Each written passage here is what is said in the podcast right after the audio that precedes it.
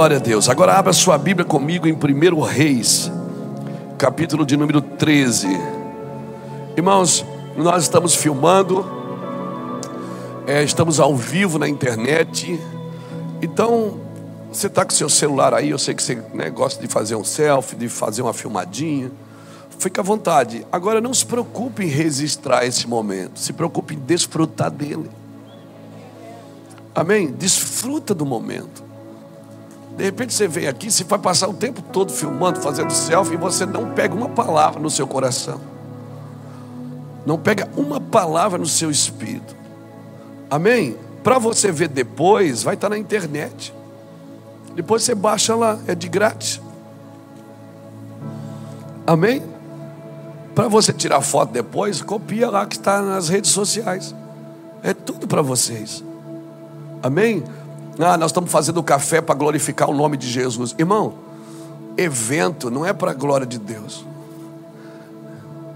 O que a gente está fazendo para Jesus? Eu não faço café para Jesus, eu faço para vocês. Amém?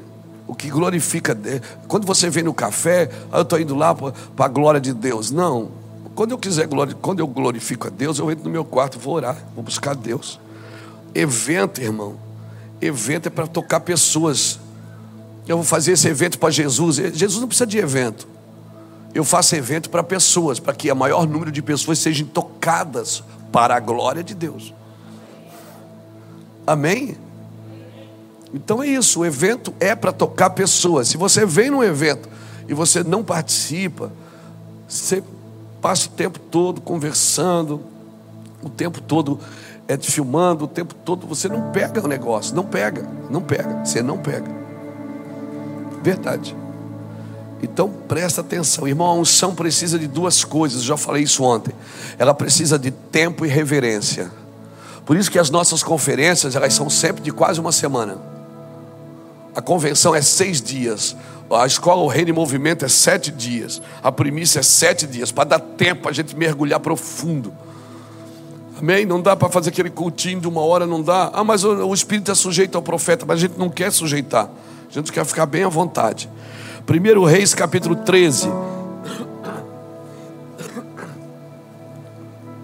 Eu vou ler um texto meio grande aqui, então eu preciso da sua atenção. Diz assim: Por ordem do Senhor, 1 Reis 13, por ordem do Senhor, um homem de Deus veio de Judá a Betel. Quando Jeroboão estava junto ao altar para queimar incenso, clamou o homem contra o altar por ordem do Senhor. Altar, altar, diz o Senhor: um filho nascerá à casa de Davi, cujo nome será Josias, o qual sacrificará sobre ti os sacerdotes dos altos que queimam sobre ti incenso, e ossos humanos se queimarão sobre ti. Deus, naquele mesmo dia, deu naquele mesmo dia um sinal. Este é o sinal de que o Senhor falou: o altar se fenderá e a cinza que está sobre ele se derramará. Tendo o rei Jeroboão ouvido a palavra do homem de Deus que clamava contra o altar de Betel, estendeu a mão sobre o altar, dizendo: Pegai-o, mas a mão que estendeu contra ele se secou e não podia recolher. O altar se fendeu e a cinza é, se derramou do altar, segundo o sinal que o homem de Deus apontara por ordem de, do Senhor. Presta atenção, você vai ver aqui muitas vezes por ordem do Senhor, por ordem do Senhor. Ele não era só um homem de Deus, ele era um homem de Deus que estava debaixo de uma ordem do Senhor. Você pode ser um homem de Deus andando em desordem. Pegou? É, versículo 5: O altar se fendeu e a cinza derramou, tá, tá, tá, já li o 5, né? Versículo 6: Então respondeu o rei ao Senhor, ao homem de Deus: Ora ao Senhor teu Deus, e roga por mim para que se restitua a minha mão. Pelo que o homem de Deus orou ao Senhor, e a mão do rei lhe foi restituída e ficou como antes. Disse o rei ao homem de Deus: Vem comigo à minha casa e come alguma coisa, e eu te recompensarei. Porém, o homem de Deus disse ao rei: Ainda que me desses metade dos teus bens, eu não iria contigo, nem comeria pão, nem beberia água neste lugar. pois assim me ordenou o Senhor, pela sua palavra: não comerás pão, nem beberás água, nem voltarás pelo caminho por, por onde fostes. Assim foi-se Assim foi-se por outro caminho e não voltou pelo caminho aonde viera a Betel. Morava em Betel um profeta velho. Irmão, a gente precisa discernir profeta velho de profeta maduro. Cujos filhos vieram e lhe contaram tudo que o homem de Deus fizera naquele dia em Betel. Contaram também a seu pai as palavras que ele dissera ao rei. Perguntou-lhe o pai: Por que caminho se foi? Mostraram os filhos o caminho por onde se foi o homem de Deus que viera ajudar. Então disse a seus filhos: Abordai-me um jumento. Abordaram-lhe o jumento e ele montou. Foi, pois, o homem de Deus e encontrou assentado debaixo de um carvalho e perguntou: És tu o homem de Deus que vieste de Judá? Respondeu ele: Sou. Então ele disse: Vem comigo à minha casa e come pão. Disse o homem de Deus: Não posso voltar contigo, nem, com, nem entrar contigo, nem tampouco comer pão, nem beber contigo neste lugar. Foi-me mandado pela palavra do Senhor: ali não comerás pão, nem beberás água, nem voltarás pelo caminho por onde foste. Respondeu-lhe ele: Eu também sou um profeta como tu. Não é não. Um anjo me disse por ordem do Senhor: Faze-o voltar contigo à tua casa para que coma pão e beba água. Porém, mentia-lhe. Então ele voltou, comeu pão na sua casa e bebeu água. Estando ele à mesa, veio a palavra do Senhor ao profeta que tinha feito voltar. E clamou ao homem de Deus que viera de Judá: Assim diz o Senhor, porque foste rebelde à palavra você está entendendo aqui? Ele fez o cara pecar e depois disse assim: Assim diz o Senhor para você. Tá... Assim diz o Senhor, porque foste rebelde à palavra do Senhor e não guardaste o mandamento que o Senhor teu Deus te mandou, te mandara. Antes voltaste, comeste pão e bebeste água no lugar que, e, que te dissera: Não comerás pão e nem beberás água. O teu cadáver não entrará no sepulcro de teus pais. Depois de o homem de Deus ter comido pão e bebido água, o profeta que fizera voltar abardou-lhe o jumento. Este se foi, mas um leão encontrou no caminho e o matou.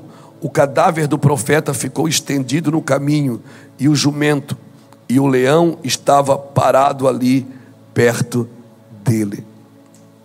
Os homens passaram e viram o corpo estendido no caminho, como também o leão parado junto ao corpo, e foram e disseram na cidade aonde o profeta velho habitava. Ouvindo o profeta que fizera voltar do caminho, disse: Este homem de, este homem de Deus que foi rebelde à palavra do Senhor, perceba, ele era um homem de Deus, mas foi rebelde à palavra de Deus. Isso é muito violento. O Senhor o entregou ao leão que despedaçou e matou, segundo a palavra que o Senhor lhe tinha dito disse a seus filhos: Abordai-me um jumento, e eles abordaram. Então ele foi e achou o cadáver estendido no caminho, e o jumento e o leão parado perto do cadáver. O leão não tinha devorado o corpo, nem despedaçado o jumento. Assim o profeta levantou o cadáver do homem de Deus, colocou em cima do jumento. Olha aqui, Assim o profeta levantou o cadáver do homem de Deus, colocou em cima do jumento e levou de volta à cidade para chorar e enterrar. Então depositou o cadáver no seu próprio sepulcro e prantearam, dizendo: Ah, irmão meu. Depois de haver sepultado, disse a seus filhos: Quando eu morrer, sepultai-me no sepulcro em que o homem de Deus está sepultado, pondo-me os meus ossos junto aos ossos dele pois certamente se cumprirá o que por ordem do Senhor clamou contra o altar que está em Betel. Aleluia. Obrigado, Senhor, pela tua palavra. Eu preciso da tua graça para pregar essa palavra, para ministrar os nossos corações, para falar daquilo que o Senhor deseja nesse dia, daquilo que o Senhor ministrou comigo, no meu coração. Eu preciso de ti tanto, Senhor. Tanto, preciso tanto da tua ordem, da tua vontade. Fala conosco, Senhor, não deixe que nada nos distraia. me dê voz, me dê sabedoria, me dê entendimento para desfilar nas Escrituras, em nome do Senhor Jesus Cristo. Aleluia. Louvado seja Deus, irmãos. Temos falado uma coisa nesses dias aqui muito forte. É, sobre que o que Deus vai fazer em você já está em você, já está com você. Deus colocou um fruto dentro de você. Você é um, você é um fruto. Tem um fruto aí dentro que precisa frutificar, que precisa vir para fora. É como aquele milho de pipoca. Dentro do milho tem uma pipoca, mas você não vê. Você tem que botar numa panela, acender o fogo, botar azeite. E quando aquilo adquire uma certa temperatura, ela puff, vem para fora. Às vezes, para tirar o que tem aí dentro, você precisa andar em outra temperatura. Já está aí dentro, irmãos. Mas se você andar nessa mesma temperatura, você nunca vai ver o que você carrega. Você vai precisar aumentar o fogo, você vai precisar aumentar a temperatura, você vai precisar é, andar num outro nível. E para isso é mergulhar. Quanto mais você mergulha, mais você vem para fora. Amém? Quanto mais você se esconde, mais Deus te mostra. É uma loucura. Quanto mais você se esconde, mais Deus te, te mostra. Então tem algo aí dentro que precisa vir para fora. Né? Eu, eu, eu, prego o evangelho quase todo dia. É, e, e eu não costumo ir na Bíblia se eu me dá uma palavra. Eu sempre vou no Senhor. Alguém me disse, pastor, já está com a palavra preparada? Eu disse, não, eu estou com o pregador preparado. Eu não preparo a palavra, eu preparo o pregador. E a palavra flui. Aí, claro, depois que ela flui, então eu escrevo e vou organizar o que eu vou dizer. Mas eu, o bom é estar preparado o pregador. A palavra está pronta, a palavra não volta vazia. Por isso que tem pessoas que estão em pecado, continuam pregando e Deus faz o que eles estão dizendo. Aí você fica, como é que Deus usa esse homem que está desviado? Porque Deus tem compromisso com a sua palavra. A palavra não volta vazia. O cara pode estar desviado, o cara pode estar em adultério. A palavra de Deus, ela vai se cumprir. Mas na boca dele,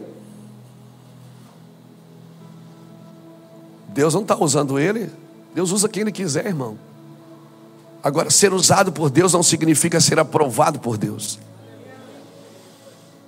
Ser usado por Deus não significa ser aprovado. O que te aprova não é o serviço. O que te aprova é andar debaixo da ordem de Deus.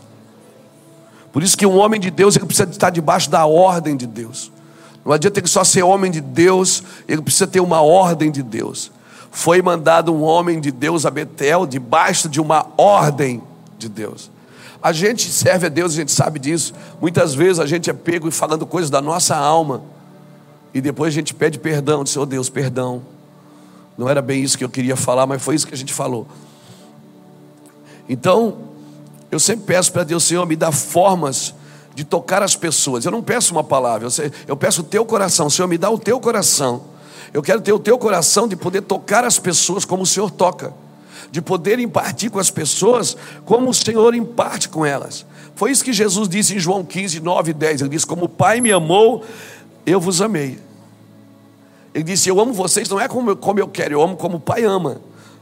Então, o maior segredo de um ministro é aprender a amar as pessoas, aprender a amar o que ele faz, como o Pai ama.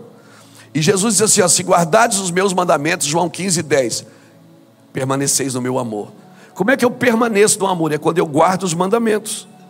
Permanecer no amor de Deus, eu preciso andar em obediência. Obediência e amor estão atrelados. O Senhor disse: se você não guarda os meus mandamentos, você não me ama. E ponto final. Amém?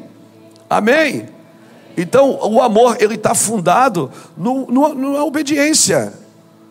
O que te protege não é a, o apóstolo, não é o pastor, não é o título, não é o dinheiro. O que te protege é a obediência. A obediência que te protege, não é o título que você carrega. Não é ah, porque você é o pastor, presidente, ou porque você é o, o fulano de tal. Não importa. Isso não te protege, o que protege é você obedecer. Se você obedece, você permanece no amor de Deus. E se você não está obedecendo, você não está permanecendo. Amém? Então, foi falado muito sobre amor aqui ontem e hoje. o, o texto do, do Evangelho, João 3,16, né? Porque Deus amou o mundo de tal maneira, é uma expressão inexplicável de tal maneira, não tem como você é, amar de, com, com o amor de Deus se não for de tal maneira. Até você muitas vezes vai é, vai dizer, meu Deus, como é que eu consegui fazer isso? Como é que eu consegui amar essa pessoa? Não existe regras para você amar, a única é obedecer. Então, peraí, eu, só, eu tenho que amar só quem obedece? Não, eu tenho que amar todos. Amor de Deus. Eu amo com o amor de Deus. Então, nós estamos vivendo um tempo, irmãos, que nós vamos precisar alinhar o nosso comportamento profético. Porque tem muita gente falando muita coisa. Né? Todo mundo está falando, todo mundo quer discipular a igreja. Todo mundo na internet tem uma palavra para a igreja. Todo mundo. É, eu estava sentado aqui ontem, assim, ó, umas 10 pessoas me procuraram, tem uma palavra para você. E eu acredito que eles têm mesmo. Então tem muitas palavras, mas nem tudo é para dizer na hora. Tem muitas palavras. Eu tenho pregações no meu iPad aqui que eu nunca preguei.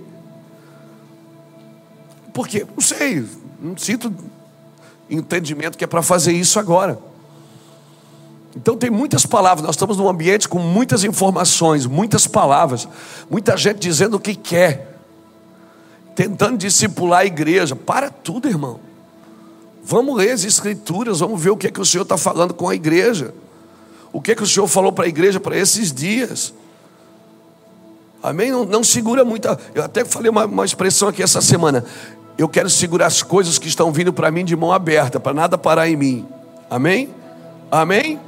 Então, querido, primeira coisa que nós vamos precisar mudar no nosso comportamento de ministro é nós vivemos numa cultura de aquisição, não de, de renúncia. Nós vencemos, nós recebemos uma palavra do Senhor que é para vencer o mundo, mas nós pregamos o Evangelho para vencer no mundo, não para vencer o mundo. O Evangelho que é pregado muitas vezes não é para vencer o mundo, é para vencer no mundo.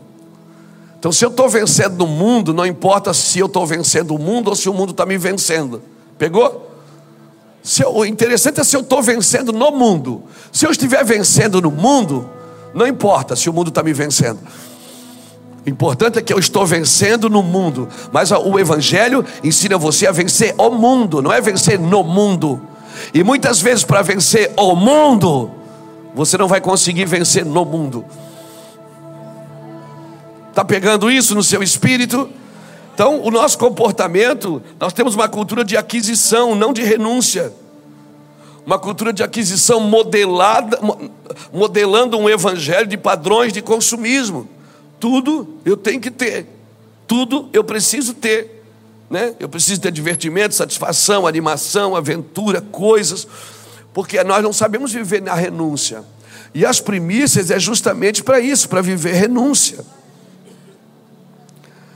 Vou falar de novo. A gente vem para a primícia para viver renúncia.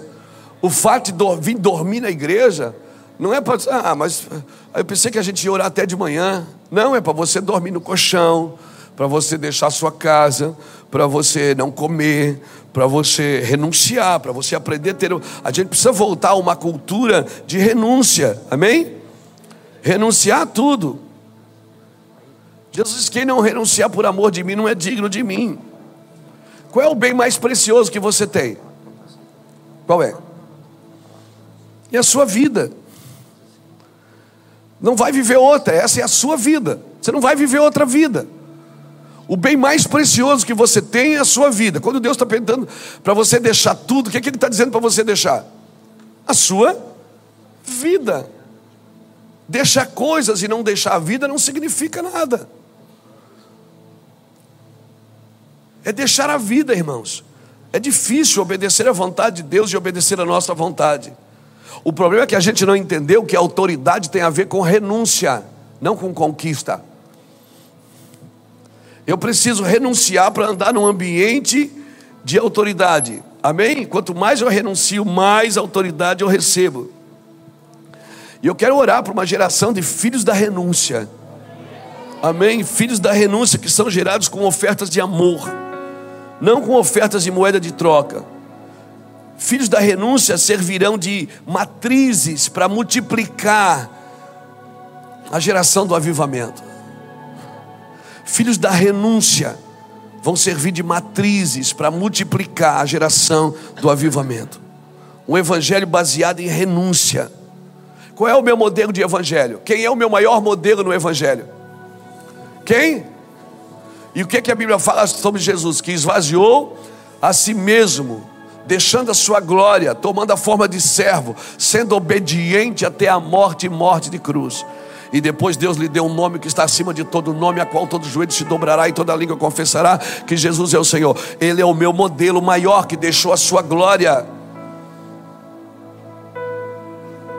Quando Jesus disse lá no Getsemane, Pai, se possível, afasta de mim esse cálice. O que, que ele estava dizendo, Pai? Estou com medo de morrer. É isso? Não. O que Jesus estava pedindo era o seguinte, Pai, porque naquele momento Deus ia deixar ele. E seria a primeira vez em toda a eternidade. Era um sentimento que Jesus não conhecia. O pai teria que se afastar dele porque Deus não comunga com a maldição, com o pecado. Ali houve uma separação. Jesus estava abrindo mão da presença de Deus. Por isso que ele diz: Afasta de mim esse cálice, mas contudo seja feita a tua vontade. Jesus não estava dizendo, eu não quero morrer. Ele estava dizendo assim, eu não quero ficar sem você. Eu não quero ficar sem você, Deus. Você é meu pai, eu não quero ficar sem você. Por isso que depois ele diz na cruz: Deus, meu Deus, por que me desamparaste? Por que tu me deixaste? Ele não estava sentindo mais não estava mais, Deus não estava ali com ele, nele. Você está me entendendo? A renúncia de Jesus não foi pedido para Deus, Deus me tira da morte. Não, ele está dizendo assim: ó, não me deixa. Não me deixa. Irmãos, uma geração que sabe pedir as coisas para Deus. E sabe o que eu aprendo com renúncia? Renúncia ninguém te exige. Renúncia ninguém te exige. Ninguém pode te exigir renúncia.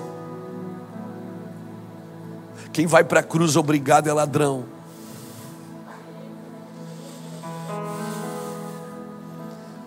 Ele ficou no meio de dois homens que estavam ali por obrigação. Mas ele não estava ali por obrigação. Você vai para a cruz como cordeiro. Você decidiu, eu ninguém tira minha vida, eu a dou. Ninguém exige a minha renúncia, eu entrego. A minha denominação não me pediu, meu pastor não me pediu, não é ninguém está me pedindo, eu estou dando porque eu quero. Então nós precisamos aprender a viver em renúncia. Renúncia é eu que decido, ninguém me exige. Eu não estou renunciando por causa da minha congregação, por causa do meu ministério, eu estou renunciando por causa do reino. Essa, essa é a mentalidade que eu preciso ter. Amém? Então, o comportamento profético para esses dias, irmão, vai discernir se nós somos só homens de Deus ou se nós somos homens de Deus andando debaixo da ordem de Deus. Porque nós vamos ter muitas decepções nesses dias também. E nós vamos ter muitas decepções e muitas frustrações, porque por isso não firme a sua vida em outro lugar que não seja Jesus Cristo. Não firme o seu ministério em denominações, em homens. Amém. Amém. Louvado seja Deus. Alguém diz: Ah, Luiz, quando eu crescer, quero ser que nem você. Não, você tem que ser que nem Jesus. Você tem que ser um homem como Jesus. Eu posso ser uma referência para você, mas eu não sou o teu modelo. O teu modelo é Cristo. A gente pode ser uma referência, ok, eu sei lidar com isso, mas não modelo. Modelo é Cristo, Ele é o meu modelo, é o meu aferidor de medida, de santidade, de amor, de renúncia, de fé, de poder. Ele é o meu modelo. Não coloque suas expectativas em pessoas. Amém. Tenha amizade, sirva os irmãos porque eu não posso só ser homem de Deus, Jacques, eu preciso ser um homem de Deus debaixo de uma ordem de Deus, porque nesses dias vai também discernir, o Juscelio falou disso aqui essa semana, o Fernando também, o sujo vai se sujar mais, e, e, e, e, e o limpo vai se limpar mais, e Deus é longânimo, tem muitos de nós, irmãos, que estamos levando a vida, deixa a vida me levar, né? Mas vai chegar um momento que Deus vai dizer para você: basta, chega, ou você agora ou se converte ou sai da estrada, ou você agora muda suas, o seu comportamento, as suas atitudes, ou você sai da estrada, porque você não vai poder atrapalhar com o seu comportamento o modelo original de ministros que Deus quer fazer para esses dias. Em nome de Jesus Cristo. E agora eu quero entrar na mensagem de 1 Reis, capítulo 13. Um homem de Deus que trazia uma palavra de Deus, um homem de Deus. Para que, que serve um homem de Deus, irmão? Um homem de Deus, ele serve para discernir um profeta de Deus de um profeta que não é de Deus. Um homem de Deus, ele serve para discernir as coisas que são de Deus e as coisas que não são de Deus. A glória de Deus ela faz isso. Quando a luz acende, você vê onde está sujo. E a luz está acendendo sobre a nossa nação. Alô? A luz está acendendo sobre a nossa nação, irmão. E era um dia de festa. Esse dia aqui de primeiro reis era um dia de festa. O rei estava na festa junto ao altar que ele construiu. Quem é que construiu esse altar em Betel? Quem é que construiu o altar em Betel e o altar em Dan? Foi o rei. Ele estava dando uma festa no altar que ele construiu. Irmão, tem muitos altares que não foi Deus que construiu.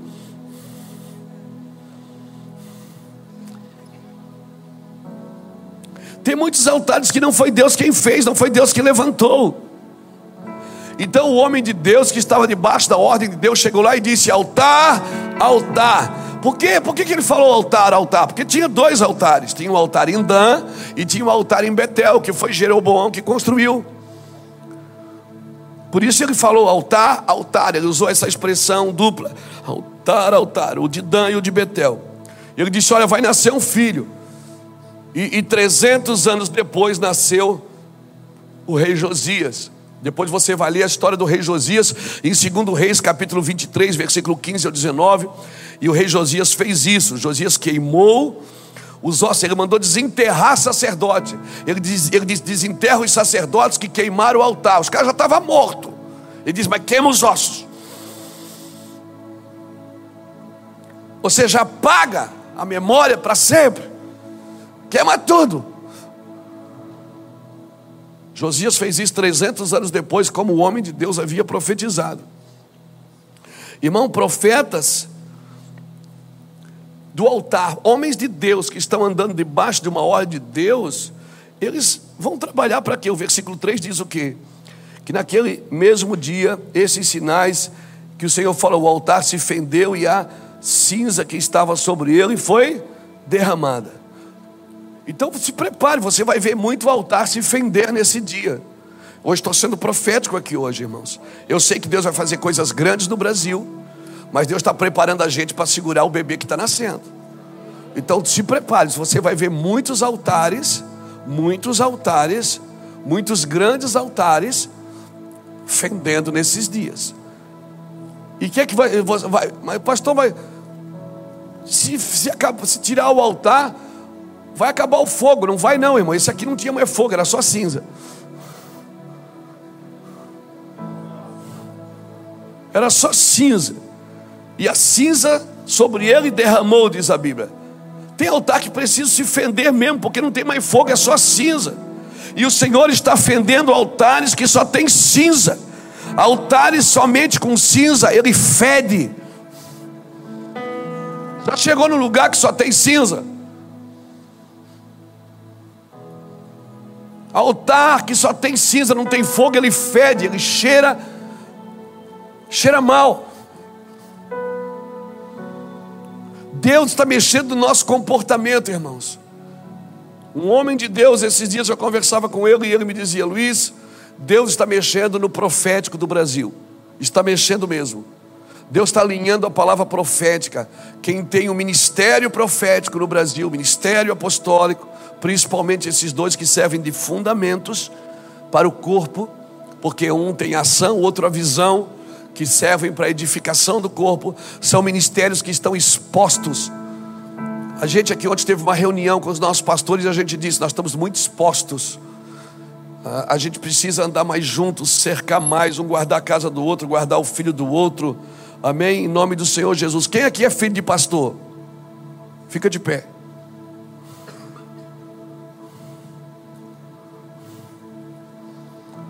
Eu quero declarar sobre a vida dos filhos de pastores. Amém? Eu quero quebrar qualquer maldição que foi lançada sobre os filhos dos pastores. Qualquer imposição de mãos que foi lançada sobre os filhos dos pastores, principalmente da nossa casa.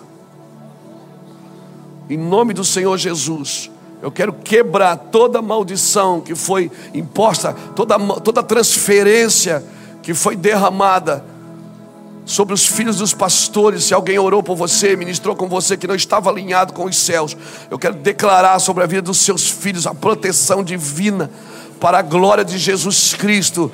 Em nome de Jesus, nós quebramos qualquer palavra negativa contra os seus filhos. Qualquer encantamento, qualquer sofisma, qualquer fascínio, em nome do Senhor Jesus Cristo, nós declaramos sobre a sua vida a glória do eterno sobre a sua vida, filho de Deus. Você não é neto de Deus, você é filho de Deus. Amém. Glória a Deus, querido. E aí o homem de Deus, ele profetizou. Ele diz: altar, altar. Assim diz o Senhor: um filho te nascerá da casa de Davi, cujo nome será Josias, a qual sacrificará sobre ti os sacerdotes que fazem mal fazem mal ao corpo de Cristo, fazem mal à igreja. Irmãos, e aí o rei que está sentado levanta a mão, estende a mão e diz: Pega ele! Quando o rei estende a mão, a mão seca. Ei, não tente impedir o que Deus está fazendo. Ei, não tente parar o juízo de Deus para esses dias. Pastor, mas nós estamos começando o ano, você vai falar de juízo, irmãos. Porque sempre que Deus derrama juízo é porque tem estabelecendo justiça também. Justiça e juízo há na casa do Senhor. Justiça e juízo há na casa do Senhor. Vamos alinhar nossas espadas, vamos alinhar o nosso propósito. Amém? Por favor, não tente impedir o agir de Deus, mesmo que você seja um rei, mesmo que você tenha um encargo, não tente impedir. Eu abri essa reunião hoje, quando eu peguei o microfone, eu falei para você sobre João 16, 20. A mulher sente dores de parto, mas quando é chegada a sua hora, ai, quando está chegando a hora, Brasil meu Deus, a gente precisa se alinhar, a gente precisa estar na posição de parir, a gente precisa, o bebê já está encaixado, meu amigo, não tem mais o que fazer, amém? Não tem mais o que fazer. Chama o, chama o anestesista. Não, não vai precisar de anestesista. Não vai precisar de ninguém para tirar a dor do corpo. Ei, a gente vai parir com dom, sem problema. Quando chega a hora de Deus, não precisa nem do anestesista. Cadê o anestesista para pelo menos diminuir a dor? Não vai diminuir a dor, irmão. Aleluia. Aleluia. Sabe por que, que não vai diminuir a dor? Porque diferente de uma mulher grávida, a mulher grávida ela gera com prazer e dá luz com dor. A igreja é diferente, ela gera com dor, mas quando ela dá luz, ela dá luz com prazer, amém? Quem aqui gerou com dor até agora? Ei, então se prepara, porque o bebê já encaixou, meu amigo. É chegada a sua hora, Brasil. Faraó, você não pode fazer nada. Uma palavra foi liberada, uma sentença foi liberada, Faraó. Deixa meu povo ir para que me sirva.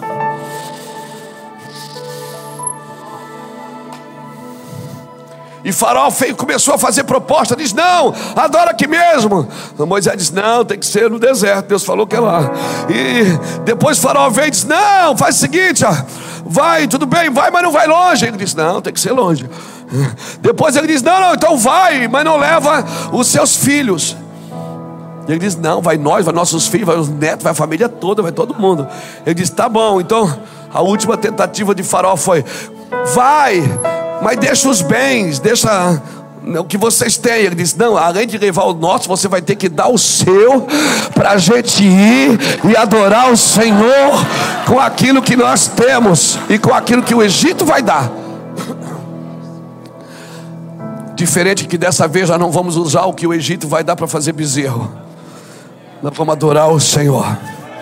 Nós vamos preparar bases de missões, nós vamos enviar missionários. Agora nós não podemos enviar agora, irmão.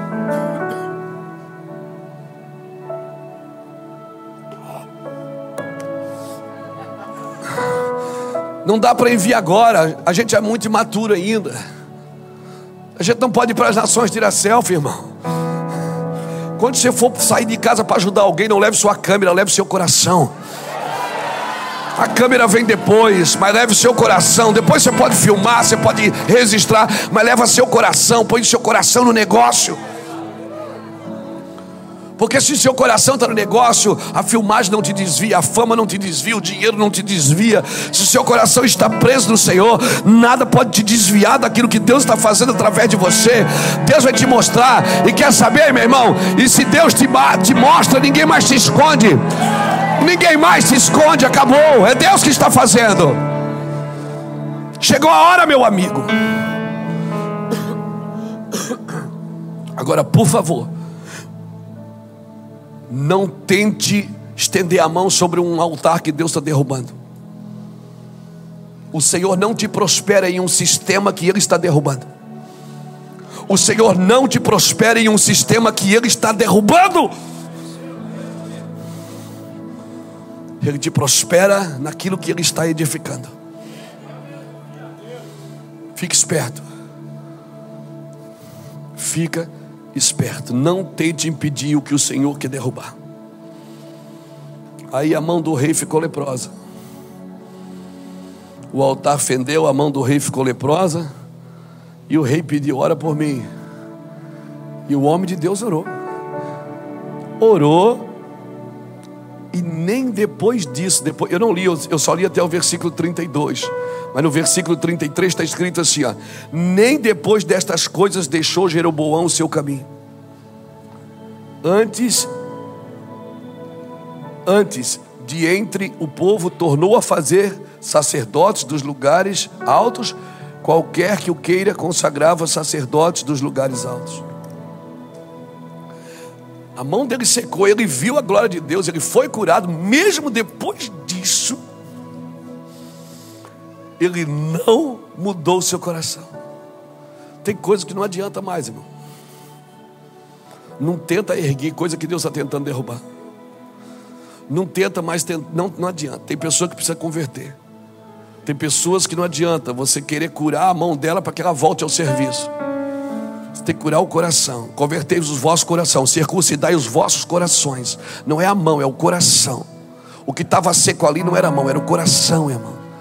O homem de Deus restaurou a mão, restaurou o serviço, mas não restaurou o coração. Tem gente que não adianta mais, não adianta.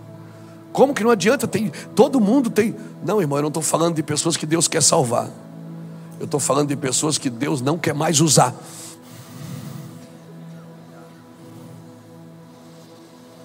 Salvar, Deus quer salvar todos, por isso que muitos são chamados, mas poucos são escolhidos. Deus quer salvar, claro, não desista de ninguém que Deus quer salvar. Deus quer salvar todos, mas Deus, Deus não quer mais usar todos, não. Não adianta tentar reposicionar pessoas que Deus não quer mais usar.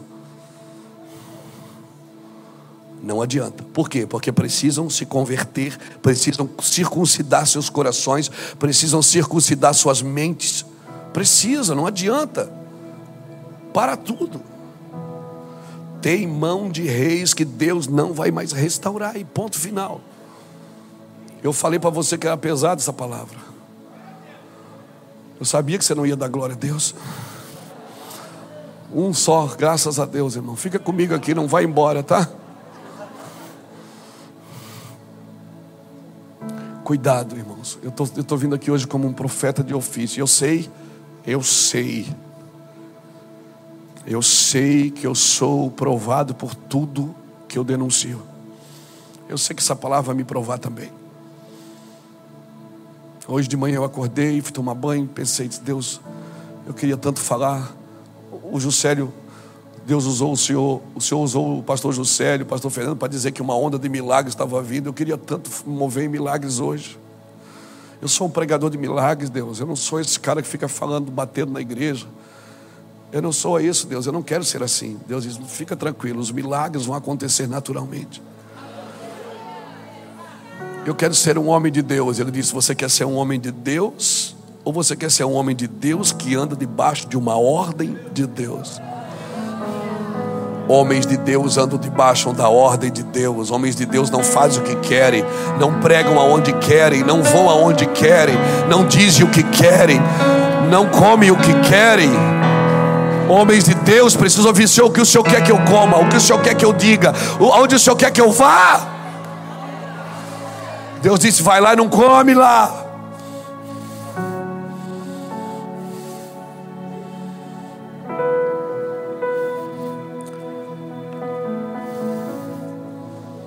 Não se comprometa com as denúncias que você. com o lugar. Se comprometa com a palavra, não com o lugar. Porque tem muitos lugares que Deus está desinstituindo. Porque perderam a palavra. Eu sei que essa palavra ela, ela, ela é terrível. Eu sei que daqui a pouco está cheio de gente na internet me, me arrebentando. Não tem problema. Eu também estou sendo sentenciado por ela. Amém? Não tente defender altares enganosos. Amém? Não tente defender altares, Deus quer que pare o serviço ali. Eu não estou dizendo que nós não temos que ter misericórdia, por favor. Misericórdia é uma coisa, mas concordar, você não pode mais. Amém? Você não pode mais. E eu vou ser bem categórico. Não tente levantar um altar que Deus está tentando destruir. E não diga, ah, eu estou aqui para ajudar, pastor, estou ali para ajudar. Não vai ajudar, você vai morrer junto. Você não vai ajudar. Deus está derrubando, ninguém pode ir contra, contra, contra o que Deus está fazendo. Você não consegue fazer. Sabe quando Paulo estava dentro do navio, lá em Atos 27, Paulo pulou, ficou em cima e disse: Gente, ó, Deus falou para mim que vai ser terrível a viagem. Todo mundo, cala a boca, tu é escravo. Algemadinho, fica aí. Ele disse: É, só querendo avisar. Daqui a pouco a onda começou a crescer. Aí o comandante disse: O que é que Deus falou mesmo? Eu disse: Ah, eu falei para vocês, então só tira a algema dele. Aí pronto, Paulo já era o comandante do navio. Ele disse: Ó, oh, gente, Deus falou para mim que vai afundar, mas ninguém vai se perder. Tem muitas estruturas que Deus vai ter que afundar para salvar as pessoas. Tem estruturas que Deus vai afundar para tirar as pessoas dali. Paulo disse: ó, a o navio vai afundar, mas ninguém vai se perder. Ninguém. Eles tentaram segurar as coisas. Paulo disse: não, não, não, não segura nada, joga tudo na água, a gente vai perder tudo. Mas não vão perder a vida, né? vão ser salvos. Aí Paulo disse: ó, sabe aquele trigo ali? Ó, come hoje o trigo e joga o resto fora. Joga fora. É, porque a comida que você comeu, ela só serve até aqui, irmão o que Deus vai fazer nos próximos dias e anos e meses, joga esse trigo fora. Eu vou te falar de novo: joga esse trigo fora e volta para a profecia. Volta para o profético. Amém? Tem trigo que está embolorado aí dentro do seu navio. Sabe o que é está impedindo você de receber novas revelações? É esse trigo velho estocado aí no teu celeiro. Joga esse trigo fora. A Bíblia diz em Provérbios 7, alguma coisa, eu esqueci, não sei o que, 27. Diz que para que o feno tem que ser tirado do celeiro para que apareçam os renovos. Você está estocado com comida velha. Joga essa comida velha fora para que apareçam os renovos. Princípio é princípio, não vai quebrar nunca. Os princípios da sua vida que são princípios e acabou. Mas tem revelação nova chegando, amém? Quem é que secou a mão do rei, irmão? Quem é que secou?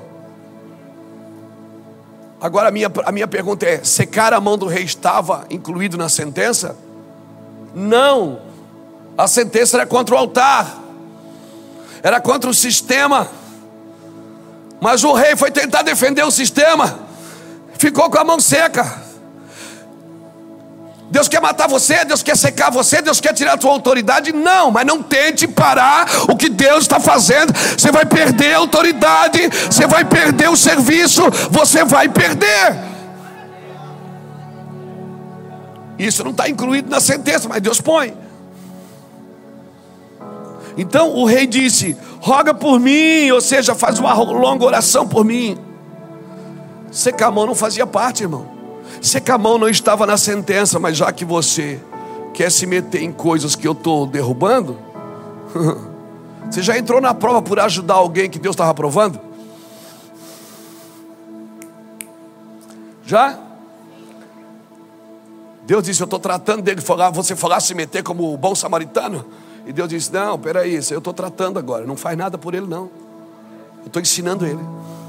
Aí você diz: Não, eu só vou ajudar meu irmão. Você fala: Ajuda. Deus diz: Agora eu vou pegar você também. Para você ficar esperto que quando eu estou fazendo, você só ora. E chora por ele, intercede por ele, mas não faz nada. Tem pessoas que Deus está tratando, você não pode fazer nada. Você está me entendendo? Você está me entendendo? Porque tem, até para ajudar a pessoa você tem que consultar Deus. para não entrar em barco furado. E às vezes a gente, por não consultar a Deus, acaba entrando em barcos furados. Amém? Ei, irmãos, e é inter... olha que interessante: esse profeta ele sai da casa do rei e ele encontra um profeta. Estava indo tudo tão bem. Estava tudo certo, ele foi fazer, Deus mandou ele fazer aquilo. Daí um profeta que não estava mais em evidência, cruzou no caminho. Hum. Reis e profetas, irmão, fala de sistema religioso, fala de governo. Tem reis que vão querer te comprar, e tem profetas desalinhados que vão ter, querer te desalinhar também. Vem comigo para minha casa, ele disse. Vem comigo para minha casa. Eu também sou profeta que nem você. Ah, não é não? Porque se você fosse profeta, irmão, ele estava num lugar. Se ele fosse um profeta de Deus naquele lugar, aquele altar já teria sido derrubado e Deus não precisava trazer um profeta de fora.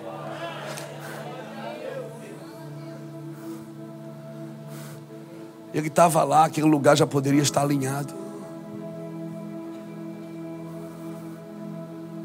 Ele se meteu no caminho.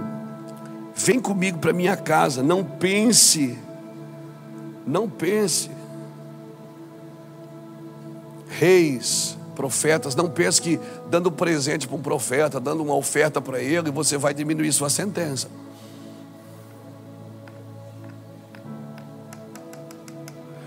Cuidado com profetas que profetizam por dinheiro.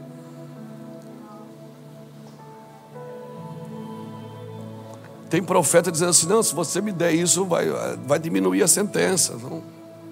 Deus vai te dar vitória. Não vai, não. Não pense que presenteando, abençoando o profeta, você está livre da ira de Deus. Eu não queria pregar isso, gente. Deus sabe. Estou pedindo graça aqui para continuar. Deus sabe. Sou pregador de milagre. Onde é que esse rei estava? Onde é que esse profeta estava? Em Betel. Betel significa o quê? Irmão, na casa de Deus, essa mensagem não é para o ímpio, não, é para você que está na casa de Deus. Na casa de Deus tinha um rei desviado e um profeta desviado. Um profeta desviado, um rei desviado, dentro da casa de Deus. E em Betel morava esse profeta velho ali. Irmãos, não confunda velho com maduro. Profeta maduro é uma coisa, profeta velho é outra. A palavra maduro, ela significa entregar na mão do outro, transferir, a própria, transferir para a própria esfera de poder e uso. Como Elias, que subiu e deixou a capa. Deixou a capa por quê? Porque estava vivendo um tempo de maturidade que não, não depende. Ele sabia que a unção precisava ficar com o outro. Maturidade é quem tem. Quem, quem é que é maduro? Quem não tem problema de transferir o que carrega. Quem não tem problema de repartir o que carrega. Quem não tem problema de comungar com o que carrega, com os outros, comungar com os outros o que carrega. Maturidade é isso, querido, é entregar a alguém para ser ensinado, para ser moldado, é transferir, é entregar, é recomendar. Amém? Por isso que muitas pessoas envelhecem, mas não amadurecem, porque o que elas têm morre com elas. Morre com elas. Sempre que você tem uma coisa que Deus te deu, você, isso é transferível. Seja recurso, seja coisas materiais, seja dons, seja ministérios, tudo isso é transferível. Você percebe que Eliseu não transferiu a capa, ele levou para a sepultura. Tanto é que caiu um cara da sepultura dele e foi ressuscitado. Porque ele não transferiu. Você percebe o nível de ira que Eliseu andava.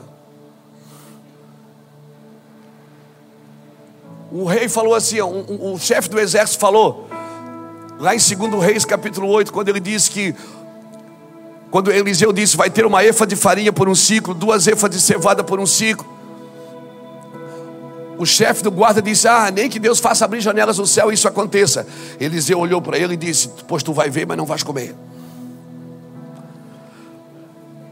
Passou umas crianças por Eliseu, chamou, dizendo para ele: Sobe, calvo, sobe. E ele amaldiçoou as crianças, saiu uma ursa e comeu tudo. É ou não é? O, o, o, servo dele, como é que é o nome do, do menino? O Geazi foi lá, mentiu, ele disse: Pois a lepra dele vai pegar em ti. Percebe o nível de, de, de pressão que Eliseu vivia. Estava sempre amaldiçoando todo mundo, irmão. Verdade, olha. Olha na Bíblia. Você percebe que a personalidade dele era. Ah. E não transferiu a capa para ninguém. Tem um profeta que vive assim, ele acha que ninguém é capaz de andar no que, no que ele anda.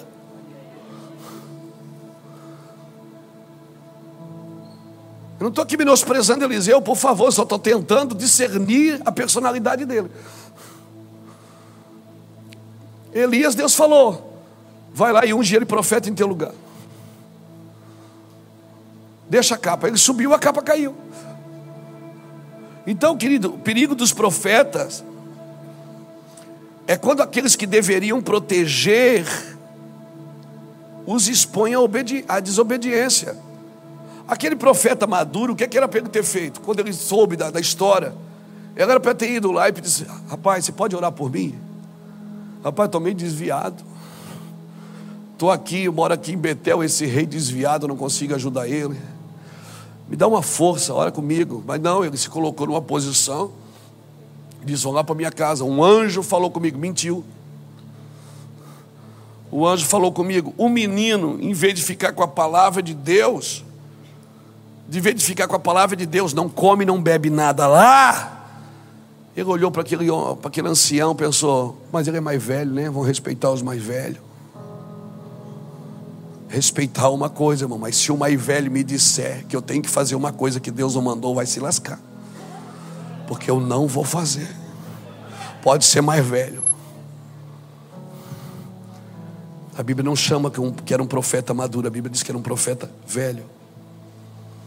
Irmãos, cuidado que no caminho reis desviados vão querer te comprar, e profetas religiosos vão mentir para você. Cuidado. Esse profeta mora em Betel, casa de Deus, mas não funcionava mais para Deus. Vem comigo para minha casa, vamos comer. Vamos comer junto, vamos comer pão. Onde é que você está comendo pão?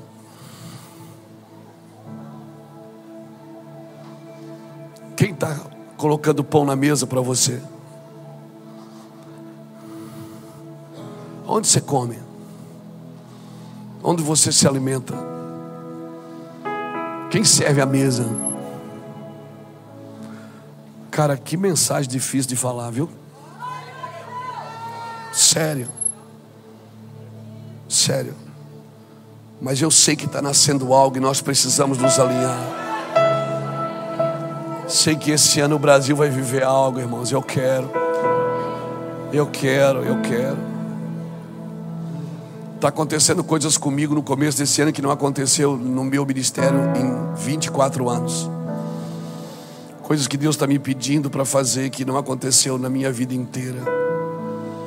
Eu sei o que eu estou falando para você, querido. E ele disse: Vão comigo, eu sou profeta que nem tu. Ah, não é não. Profeta mentiroso não é profeta que nem eu. Profeta hipócrita não é profeta que nem eu. Profeta interesseiro não é profeta como eu, não. Profeta imoral não é profeta como eu, não. Não é, não. Profeta que tem que mentir para mim para ter a minha amizade, não é profeta como eu, não. Não é, não por favor. Nós precisamos andar em integridade com o Espírito de Deus. Não sei onde você pecou, onde você tropeçou, onde você se desinteressou, onde você desintegrou daquilo que Deus está falando, mas o Senhor voltou a falar. E Ele está falando. O Senhor está preparando. Ontem nós tivemos uma nossa, nossa reunião aqui com a nossa equipe apostólica aqui. Foi tão bom, irmãos. Fui para casa tão feliz. Tão feliz porque nós estamos quase seis, mais de seis meses sem, sem sentar na mesa junto para tratar de coisas, porque a gente viajou muito esse ano. Eu pensei, a primeira reunião vai ser uma cobrança, né? Todo mundo vai corear. Eu, pô, ninguém mais sentou, ninguém. Não, estava todo mundo jogado no chão. Todo mundo falando coisas do seu coração, coisas da sua vida, pedindo ajuda, pedindo oração. Um dizendo: Olha, eu quero pedir ajuda nisso, eu quero pedir ajuda naquilo. Eu fui para casa feliz, tratando de coisas difíceis de falar, difíceis de tratar.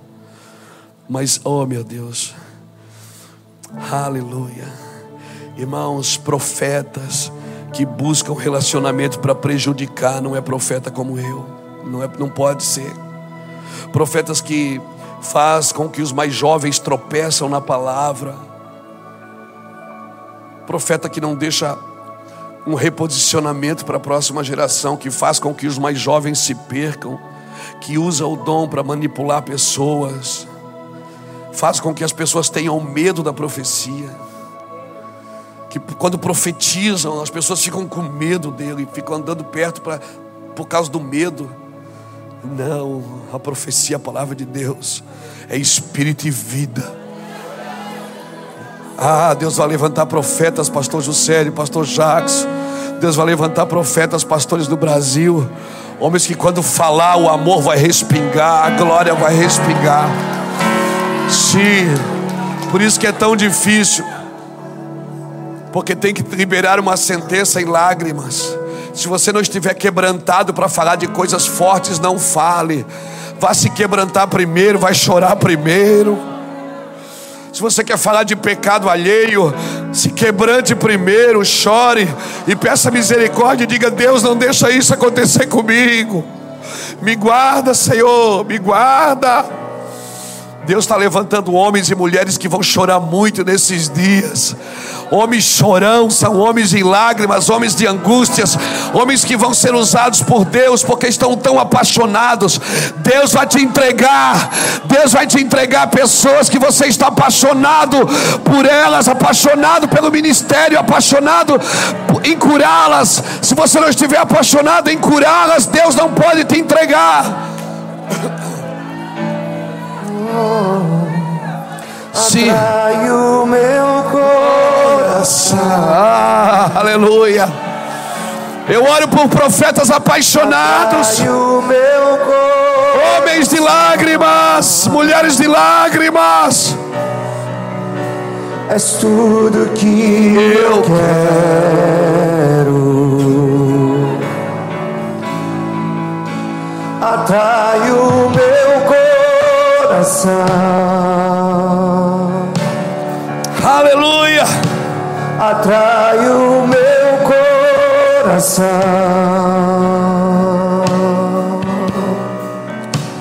Eu posso te tocar. A própria permanência daquele profeta no meio daqueles pecadores, sem que houvesse um juízo, já denunciava que ele estava desviado. A Bíblia diz: sem profecia o povo, sem profecia o povo se corrompe. A própria permanência daquele profeta velho no meio de um povo desviado, de uma cidade desviada, a permanência dele ali já denunciava que ele estava desviado, que ele estava só representando. A profecia vai mudar corações, irmãos. A Bíblia é uma carta profética. Ela nos empurra para Apocalipse sempre, para escatologia, para a volta de Yeshua.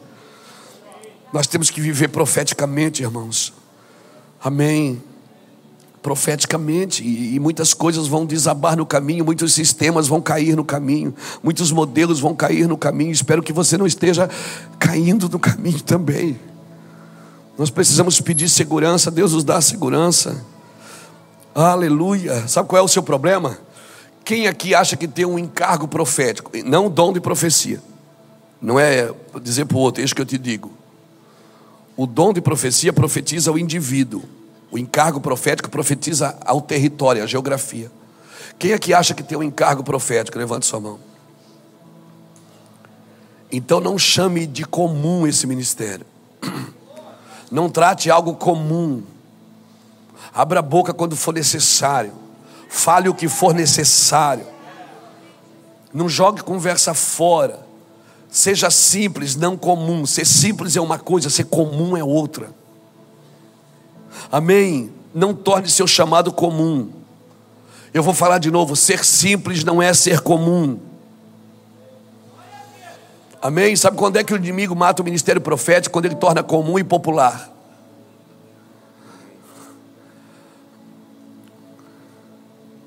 Por isso, hoje, profetas têm morrido mais pela popularidade do que por, pela perseguição.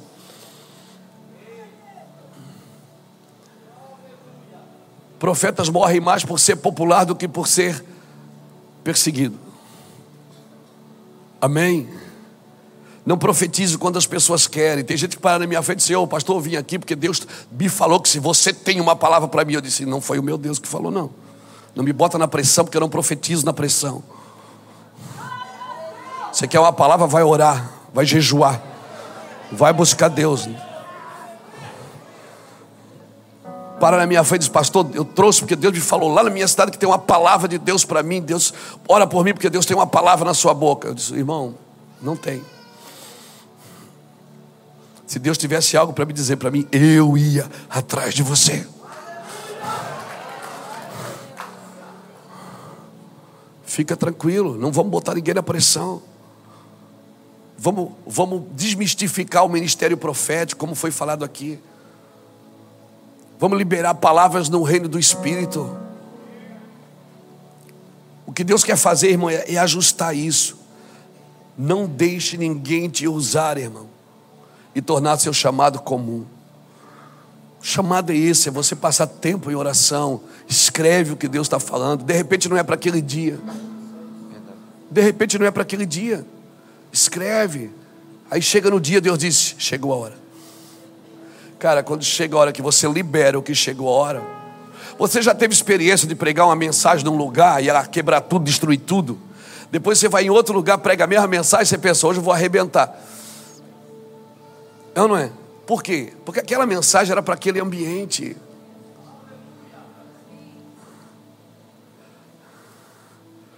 Por isso a gente se prende no esboço, não na profecia. Nós deveríamos nos prender na profecia, não no esboço.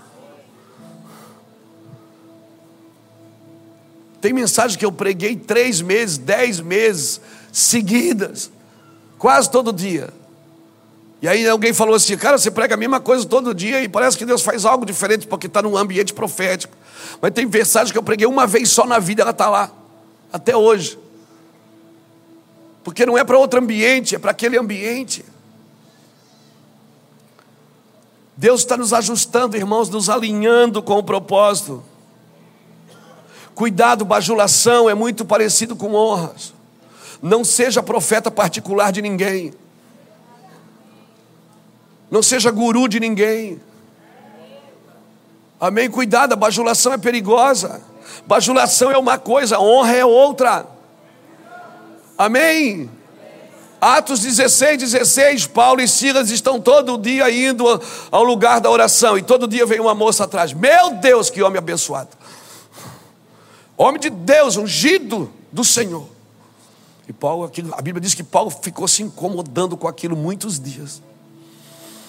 E ela vinha elogiando, ela não vinha criticando, ela estava elogiando, dizendo que unção, ó, oh, todo arrepiado, que forte. Paulo aqui incomodou tanto Paulo que Paulo olhou para trás e disse: Cala a boca, Satanás! Às vezes tem uns caras na Bíblia que eles me deixam assim, assim perturbado, porque quando as pessoas elogiam ele, eles chamam de demônio. Quando as pessoas criticam ele, dizem obrigado, Deus. Porque eu estou me tornando melhor. Aí Paulo diz: cala a boca, diabo, essa mulher está me incomodando. Pronto, o espírito saiu dela na hora. O espírito da bajulação. Bajulação, irmão. É perigoso. Cuidado. Por causa daquilo, Paulo foi preso. Por causa daquilo, ele foi açoitado. Ele e Silas dormiram naquela noite na cadeia. Meia-noite as portas se abriram e eles saíram. Cuidado, não se prenda a bajulação. Se rodeie de pessoas que te honram, mas se rodeie também de pessoas que são cisco no teu olho que são um, um, um cone no teu caminho. Amém? Tem pessoas que você pensa que está te fazendo mal, mas está te fazendo bem. Está fazendo você pensar. Amém? Amém? Agora, agora preste atenção nisso. Me dá graça, Senhor, para falar disso. Versículo 23 a 26 do texto que nós lemos diz assim: Depois o homem de Deus, de ter comido e bebido, está é, este foi um leão, encontrou no caminho e matou. Ele estava em cima de um jumento, o leão matou os dois. Irmão, homens que são rebeldes à palavra de Deus, o leão vai te pegar no caminho. Amém? Não é o cordeiro que vai te salvar, não, é o leão que vai te pegar. Não pense que Jesus é o cordeirinho de novo, ele é o leão agora. Ele é o leão da tribo de Judá. Ele é o leão. Se você está em desordem, o leão vai te encontrar no caminho, meu filho. Tenha certeza que ele vai te encontrar. E quer um conselho? Não monte num jumento de uma liderança desalinhada. Não monte num jumento de uma liderança desalinhada. Amém? Não deixe que uma liderança desalinhada adeje um jumento para você. Agora, pasme, jumento fala de serviço. Por isso que a Bíblia fala em Deuteronômio 22, 10: Não are a terra com jumento e com boi, porque o boi era para o sacrifício, o jumento era para o serviço. Deus estava dizendo o seguinte: tem hora que é para o sacrifício, tem hora que é para o serviço. Você tem que discernir a hora que Deus te chamou para o serviço e a hora que Deus te chamou para o sacrifício. Amém? Leão não quer devorar. Ele, ele, ele, ele devorou o corpo do menino e nem despedaçou o jumento. Porque o, o leão ele não quer devorar o corpo e nem despedaçar o jumento. Ele não quer devorar o corpo, ou seja, a igreja. Deus não quer fazer isso com a igreja. Agora, se precisa matar ela, ele mata. E nem despedaçar o jumento. O jumento fala de serviço. O leão foi lá e matou, matou o menino, mas ficou ali parado, não comeu.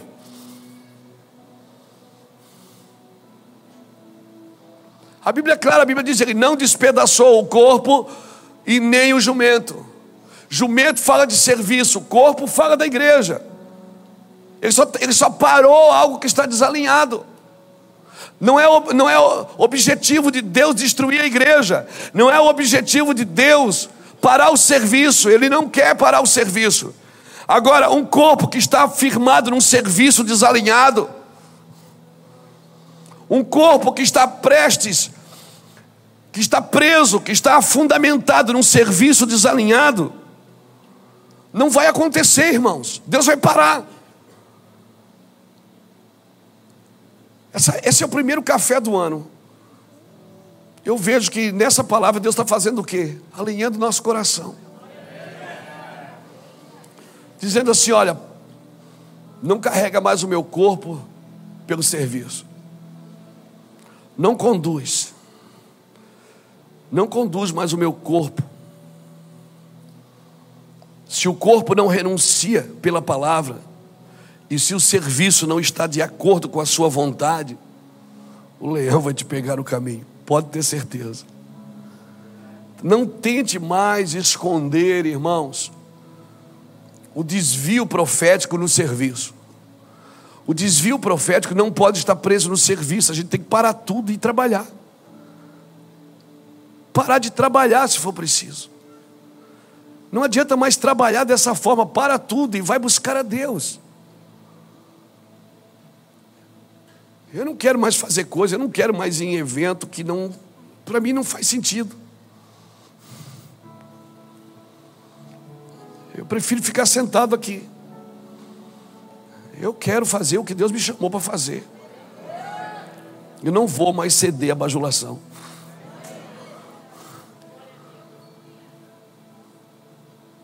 Eu estou disposto a viver o que Deus tem. Olha o que diz o versículo 29. Assim o profeta levantou o cadáver do homem de Deus e colocou em cima do jumento e levou de volta para sua cidade. O cadáver em cima do jumento. Ou seja, o corpo em cima do serviço, firmado. Não adianta, nós não queremos continuar trabalhando se o corpo não corresponde à palavra de Deus. Não adianta. Estude sobre o jumento. Jumento fala de serviço, corpo fala da igreja, um corpo morto. O corpo está morto, não tenta firmar ele em cima do serviço, não tenta, ele está morto, ele precisa voltar à vida. Não tenta conduzir aquilo que está desalinhado em cima do serviço, não tenta mostrar serviço para dizer que você está bem. Não mostra serviço. Se você não está bem, diga, procure ajuda. Peça, eu não estou bem, mas não continue trabalhando se você não está bem. Você vai, Deus vai dizer basta e vai expor você. Ele vai dizer basta e vai expor você. Você está me entendendo? Vocês estão tão quietos, está tudo bem, né? Eu estou sendo claro. Você está entendendo? Aquele profeta velho pegou aquele corpo daquele profeta e colocou em cima de um jumento.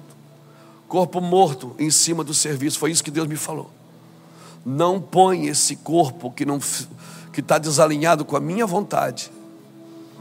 Não tenta levar ele para Betel, para a casa de Deus. Não tenta afirmar isso em cima do serviço. Não tenta ser reconhecido pelo que você faz. Seja reconhecido pelo que você é. Não tenta. Então o Senhor está parando. Não coloque o corpo sem vida, edificado sobre o serviço. Você crê que o corpo vai ressuscitar? Você crê? Vai ou não vai? Então não coloca ele sobre o jumento. Não coloca ele sobre o serviço. Faça o que José de Arimateia fez. Ele disse: Me dá o corpo. Ele foi para Pilatos e disse: Dá o corpo para mim que, que você vai fazer? Eu, eu vou investir no corpo. Mas como? Eu vou, eu vou lavar o corpo. José de Arimateia lavou o corpo, irmão. Lavou bem lavadinho, depois perfumou o corpo. Botou mirra, deixou o corpo ungido. Ele ungiu o corpo. Depois, sabe o que ele fez? Ele pegou o corpo e envolveu num lençol de linho fino a Bíblia diz que linho, Apocalipse 19, 7 diz que são os atos de justiça dos santos. Sabe o que, é que ele fez? Ele lavou o corpo, perfumou o corpo e envolveu em justiça. Cadê os José de Arimateia que vão investir no corpo? Que estava desalinhado. Corpo desalinhado precisa ressuscitar. Corpo desalinhado precisa ressuscitar. Minha pergunta é: cadê os homens que vão investir no corpo morto de Cristo? Cadê os homens que vão investir no corpo morto? Vão ajudar o corpo que morreu, que não faz mais milagre, que não tem mais unção. Cadê o, os homens que vão investir e dizer Deus dá o corpo para mim? Eu quero, vai, vai diante do Pai, vai diante do Pai dizer Deus dá o corpo para mim. Eu quero, eu quero, eu quero. Amém, amém, amém. Eu quero o corpo, dá o corpo para mim, Deus. Eu vou gastar dinheiro no corpo. Eu vou, eu vou perfumar o corpo. Senhor, eu vou dar o meu lugar para o corpo. Eu vou. Só investe no corpo morto, irmão, quem acredita que ele vai ressuscitar. Quem não acredita que ele vai ressuscitar, não faz nada por ele. Mas eu acredito que Deus está levantando sim uma linhagem de homens de Deus que estão debaixo da ordem de Deus que não vão por aí, sair por aí fazendo o que querem. Amém? Amém? Amém. Aleluia. Você recebe essa palavra no seu espírito. Eu acredito nisso, irmãos. Eu estou acreditando que nós estamos na hora de Deus. E na hora de Deus acabou. Na hora de Deus nós não vamos fazer o que a gente quer. Na hora de Deus nós vamos fazer o que Deus quer. Amém? Louvado seja Deus. Eu contei aqui para vocês sobre um profeta velho que fez com que um profeta novo se perdesse. Mas eu não posso parar aqui, não. Eu quero, eu quero trazer uma solução. Eu quero falar agora de um profeta velho que salvou os profetas novos. Abre lá comigo, 2 Reis, capítulo 4. Eu falei que Eliseu era duro, né? mas ele era um instrutor. Segundo a Reis, capítulo 4. É como nosso Deus. Ninguém é como Ninguém é como nosso ninguém é como nosso Deus. Grandes coisas estão por vir. Grandes coisas vão acontecer neste lugar.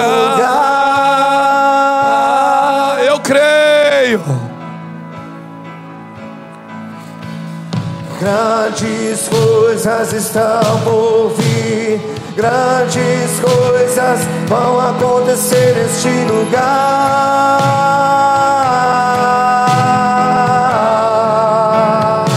Aleluia.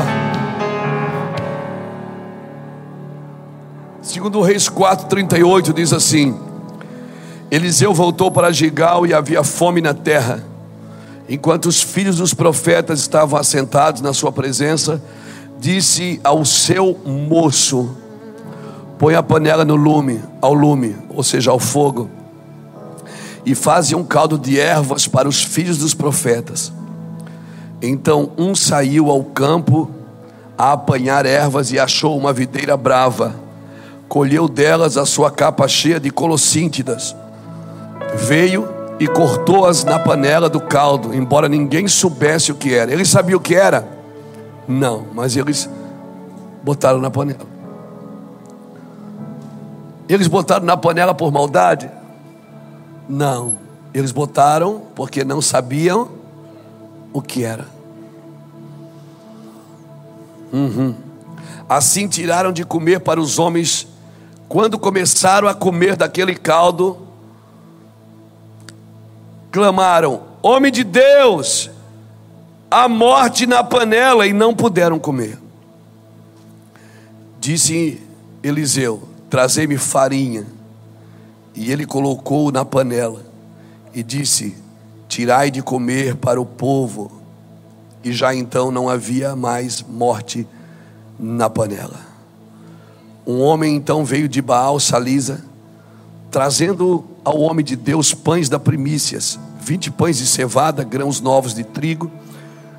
Disse Eliseu: Dá ao povo que coma. Porém, seu servo disse: Como hei de pôr isso diante de cem homens? Respondeu Eliseu: Dá ao povo para que coma. Pois assim diz o Senhor: comerão e ainda sobrará. Então ele pôs diante deles e comeram, e ainda sobrou conforme a palavra do Senhor. Lá você vê um profeta velho tentando desviar a nova geração.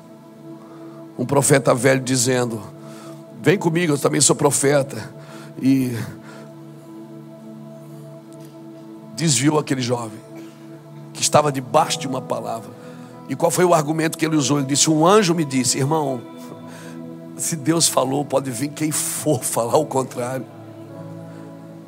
Paulo diz que nenhum anjo traga outro evangelho que não seja esse, isso é anátema. Mesmo um ser celestial falar isso para você isso vai ser anátema. Porque se Deus falou, está falado. A figura que eu vejo aqui dessa geração qual é? Um homem mais velho, um homem mais velho, chamou os filhos dos profetas, chamou o moço e disse: Moço, vai lá e colhe ervas e dá comida para os filhos dos profetas, faz um caldo para eles. E Eliseu ficou ali. Ele mandou o moço. O moço foi e colheu figueira brava, mas ele não sabia o que era. Ele sabia o que era? Não. Não sabia. Ele foi colheu, botou na panela. Quando eles estão comendo, eles gritam: Homem de Deus, tem morte aqui na panela. Ele disse: Calma. Pegou farinha e botou na panela.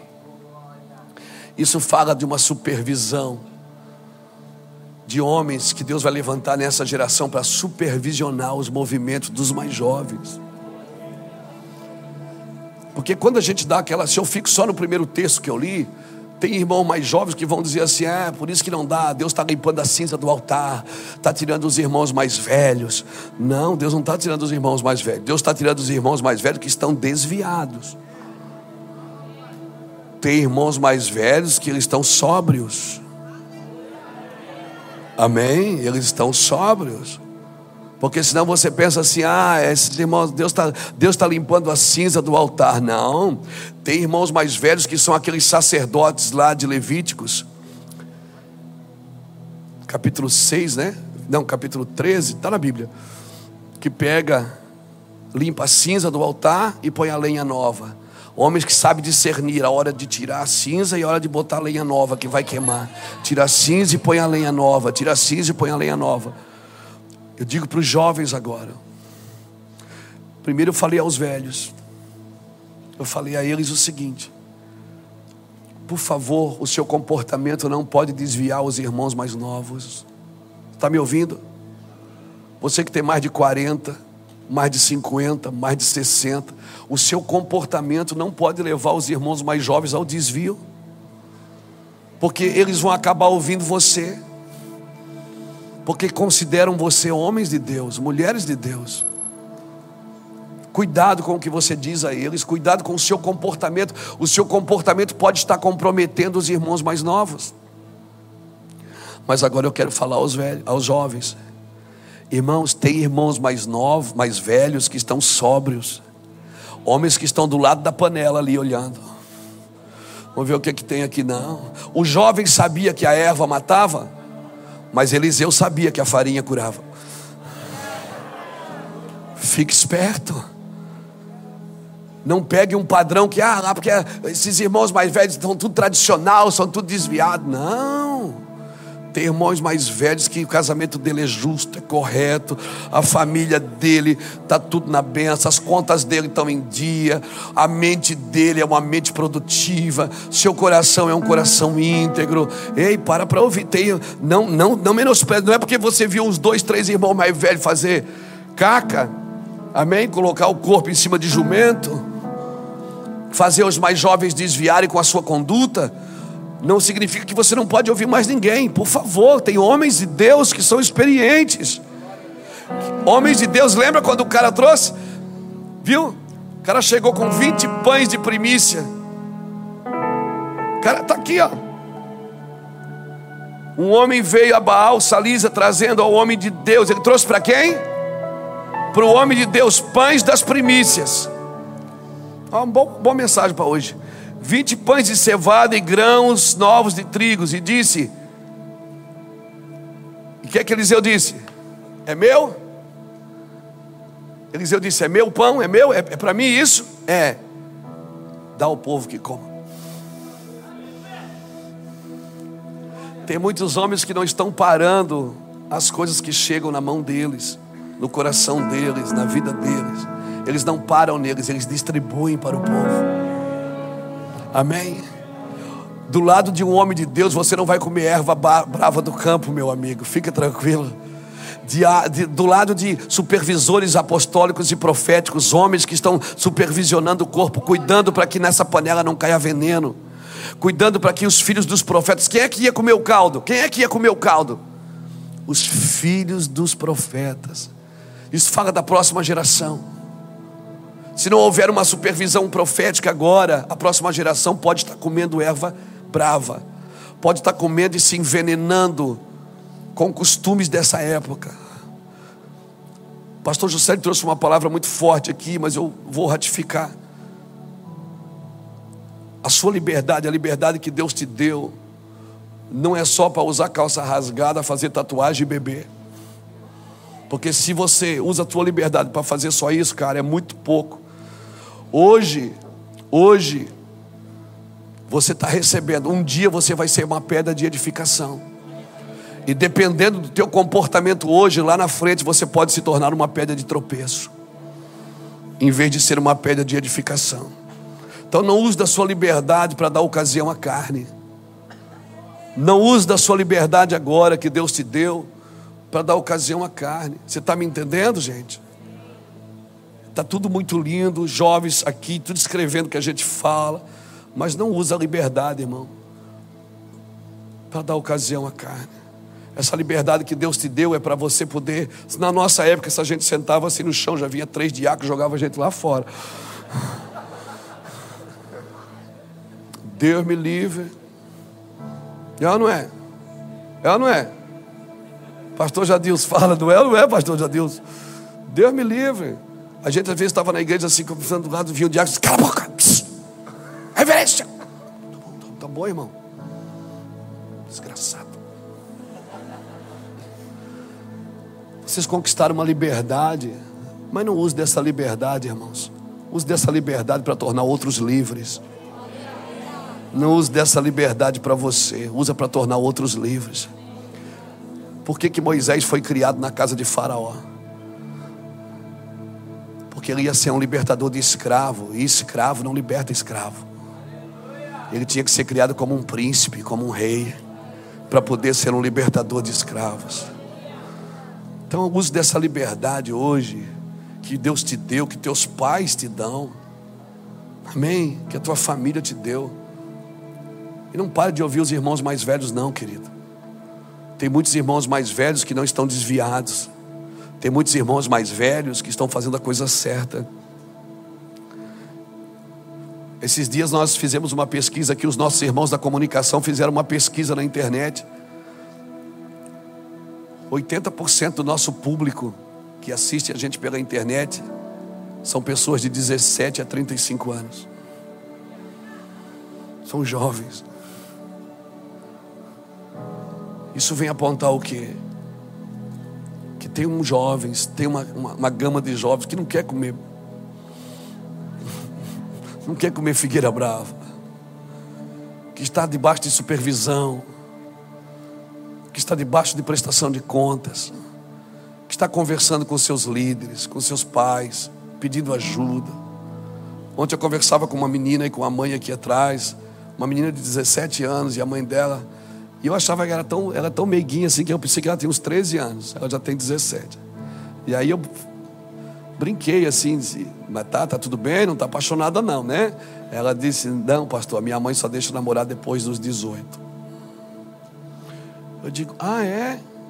A mãe disse: É, pastor, a gente tem um pacto, eu e ela. Ah, é, que legal. Pronto. Eu recuei. Disse, oh, que legal, que massa. Que da hora. Coisa de mãe e filha. Está me entendendo? Essas coisas que eu digo, irmãos. Amém? Ah, minha mãe é uma quadrada, só que. Não, presta atenção. Essas, essas alianças são gostosas. Amém? Ah, mas lá em casa a gente começou a namorar com 15. Ah, tô, é, entendeu? Não é não estou aqui estabelecendo limite, eu estou dizendo que essas coisas não podem se perder no meio do seio da igreja. O José está doido para falar alguma coisa, não está, José? Ah, tá. Então, então é isso. Porque nós temos que cuidar com os nossos comportamentos, nossos padrões. Padrões de ouvir pai, de ouvir mãe. Amém? Padrões de amizade entre pais e filhos, porque se a Bíblia diz que Deus converterá o coração dos pais aos filhos e dos filhos aos pais, nós, nós precisamos andar nessa, nesse alinhamento, irmãos. Amém? São alianças, não está no campo da regra, está no campo da aliança. Ela, para honrar a mãe, obedeceu.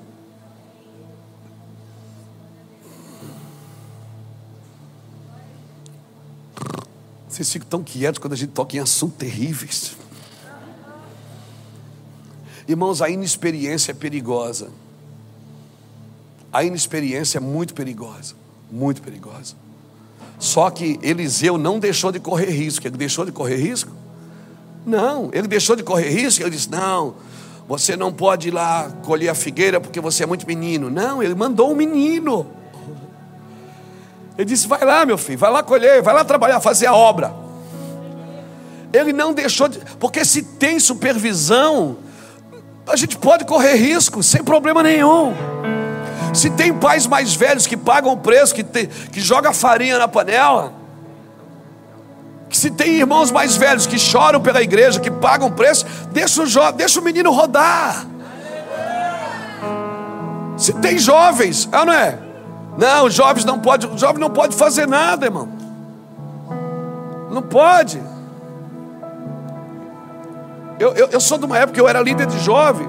Eu queria ir para a rua fazer evangelismo, não podia levar o instrumento, não podia levar o pandeiro, não podia levar nada, tinha que ficar lá. Reunimos-nos aqui, nós não reunimos aqui. Nós queríamos levar bateria, nós queríamos fazer festa. Nós queríamos levar o pandeiro, nós queríamos tocar pagode. Não podia, porque a gente respeitava. Não pode, não pode, o pastor não deixou. Amém, o pastor não deixou. Mas a gente está aqui, obedeceu. Deu certo aí. Pastor, não, Deus me livre. Tirar o instrumento da igreja, o instrumento é consagrado ao Senhor. Tá bom, consagrado, a cadeira, tá bom. Eu também já fiz isso aqui, cadeira não pode, cadeira é consagrada. Prega a cadeira. A gente, é não é? O que eu estou falando, irmãos, é porque se nós queremos viver uma unção profética e uma unção apostólica nesses dias, o nosso comportamento precisa mudar. Porque vai nascer, irmão. Irmão, está nascendo. Amém? Está nascendo. Então, se está nascendo, acabou. Não vai parar você não vai conseguir parar. O que é que eu preciso fazer? Me alinhar com aquilo que está acontecendo? Está acontecendo ou não está, gente? Você acredita? O que é que nós vamos precisar? Nós vamos precisar ser humilde. Nós vamos precisar ter um nível de humildade e simplicidade muito grande, de coerência muito grande, de recuo muito grande. Às vezes vai, às vezes vai precisar recuar para poder deixar um jovem que não conhece uma figueira brava entrar no campo e colher e trazer, botar gente em risco. Botou, irmão, botou toda a geração em risco. E ele disse: fica tranquilo, estou aqui do lado da panela. Mas, pastor, o senhor conhece esse guri, essa menina? Estou aqui do lado da panela, irmão, fica tranquilo. Mas tem veneno, na, botaram veneno, trouxeram veneno para a panela, trouxeram. Mas nós vamos botar farinha na panela, e todo mundo vai comer e vai saciar, e ninguém vai morrer. Amém? Vocês creem nisso? Pastor, mas tinha, tinha morte na panela? Tinha, irmão. Alguém colheu e trouxe e botou na nossa panela. Mas enquanto tiver supervisão aqui, irmãos, enquanto for Deus que nos protege, enquanto for Deus que te protege, protege a tua casa, protege o teu ministério, você não pode dar mais ênfase ao erro do que ao, ao juízo de Deus, do que à glória de Deus, do que ao poder de Deus. Amém? Então eu, eu oro e peço que Deus levante supervisão, supervisão apostólica nesses dias. Homens e mulheres que vão. Olha, vai, alguns de nós vão ter que parar de fazer muita coisa só para ficar do lado da panela. Não, isso põe. Não, não, não, isso tira. Não, não, isso aqui põe, isso aqui tira. É, é a nossa supervisão para esses dias. E sabe quem faz isso? São os profetas. Quem faz isso são os profetas. E você sabe, essa casa já foi tão atacada pelo profético. Quem faz isso é o profético, então eu oro. Eu vou orar agora. Se você tem um ministério profético, levante sua mão, principalmente vocês da casa. Eu quero orar para que Deus dê discernimento e você não saia do lado da panela. Eu oro para que você não saia do lado da panela. Que você fique ali na panela. Ah, mas aquilo está errado, aquilo está errado. Deixa. Se você está com o saco da farinha na mão, meu irmão. É só ir jogando farinha dentro da panela, porque nada vai, vai parar o que Deus começou aqui. Nada vai parar, você está me entendendo? Eu estou sendo profético, espero estar sendo claro. Talvez alguns de nós temos que parar de sair por aí colhendo tudo e trazendo, colhendo tudo e trazendo. Não, fica do lado da panela.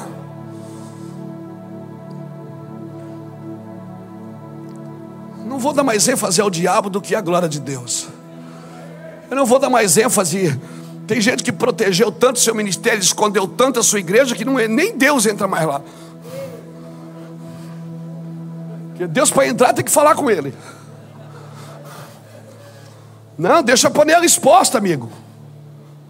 Deixa ela exposta, mas tem gente botando. Eu estou aqui. Eu estou aqui. Aleluia. Jesus está dizendo: fica tranquilo, eu estou aqui do seu lado. Fica tranquilo, não vai matar não. Não tente esconder a panela, não.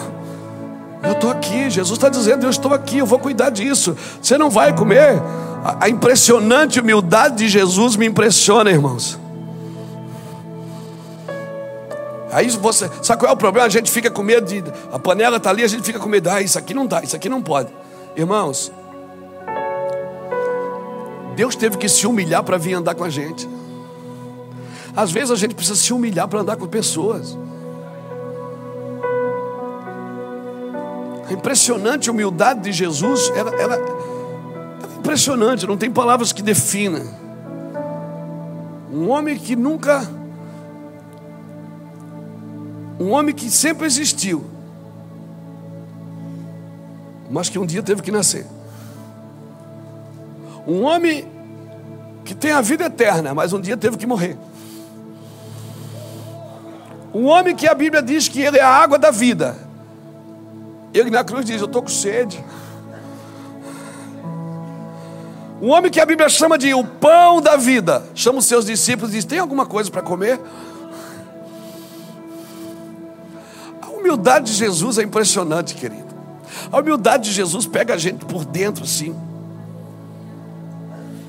Um homem que é o salvador do mundo. Ei, é o salvador de todas as coisas. Tudo foi criado por Ele e para Ele. Ele, ele, ele é o Salvador de tudo. Ele é desde o princípio, diz a Bíblia. Um dia, numa noite, ele chama os seus discípulos no Getsemane e diz: Ora por mim, eu estou angustiado. Que pede oração, ele pede oração. Ele diz: Ora comigo, gente. Estou mal, hoje eu tô, estou legal.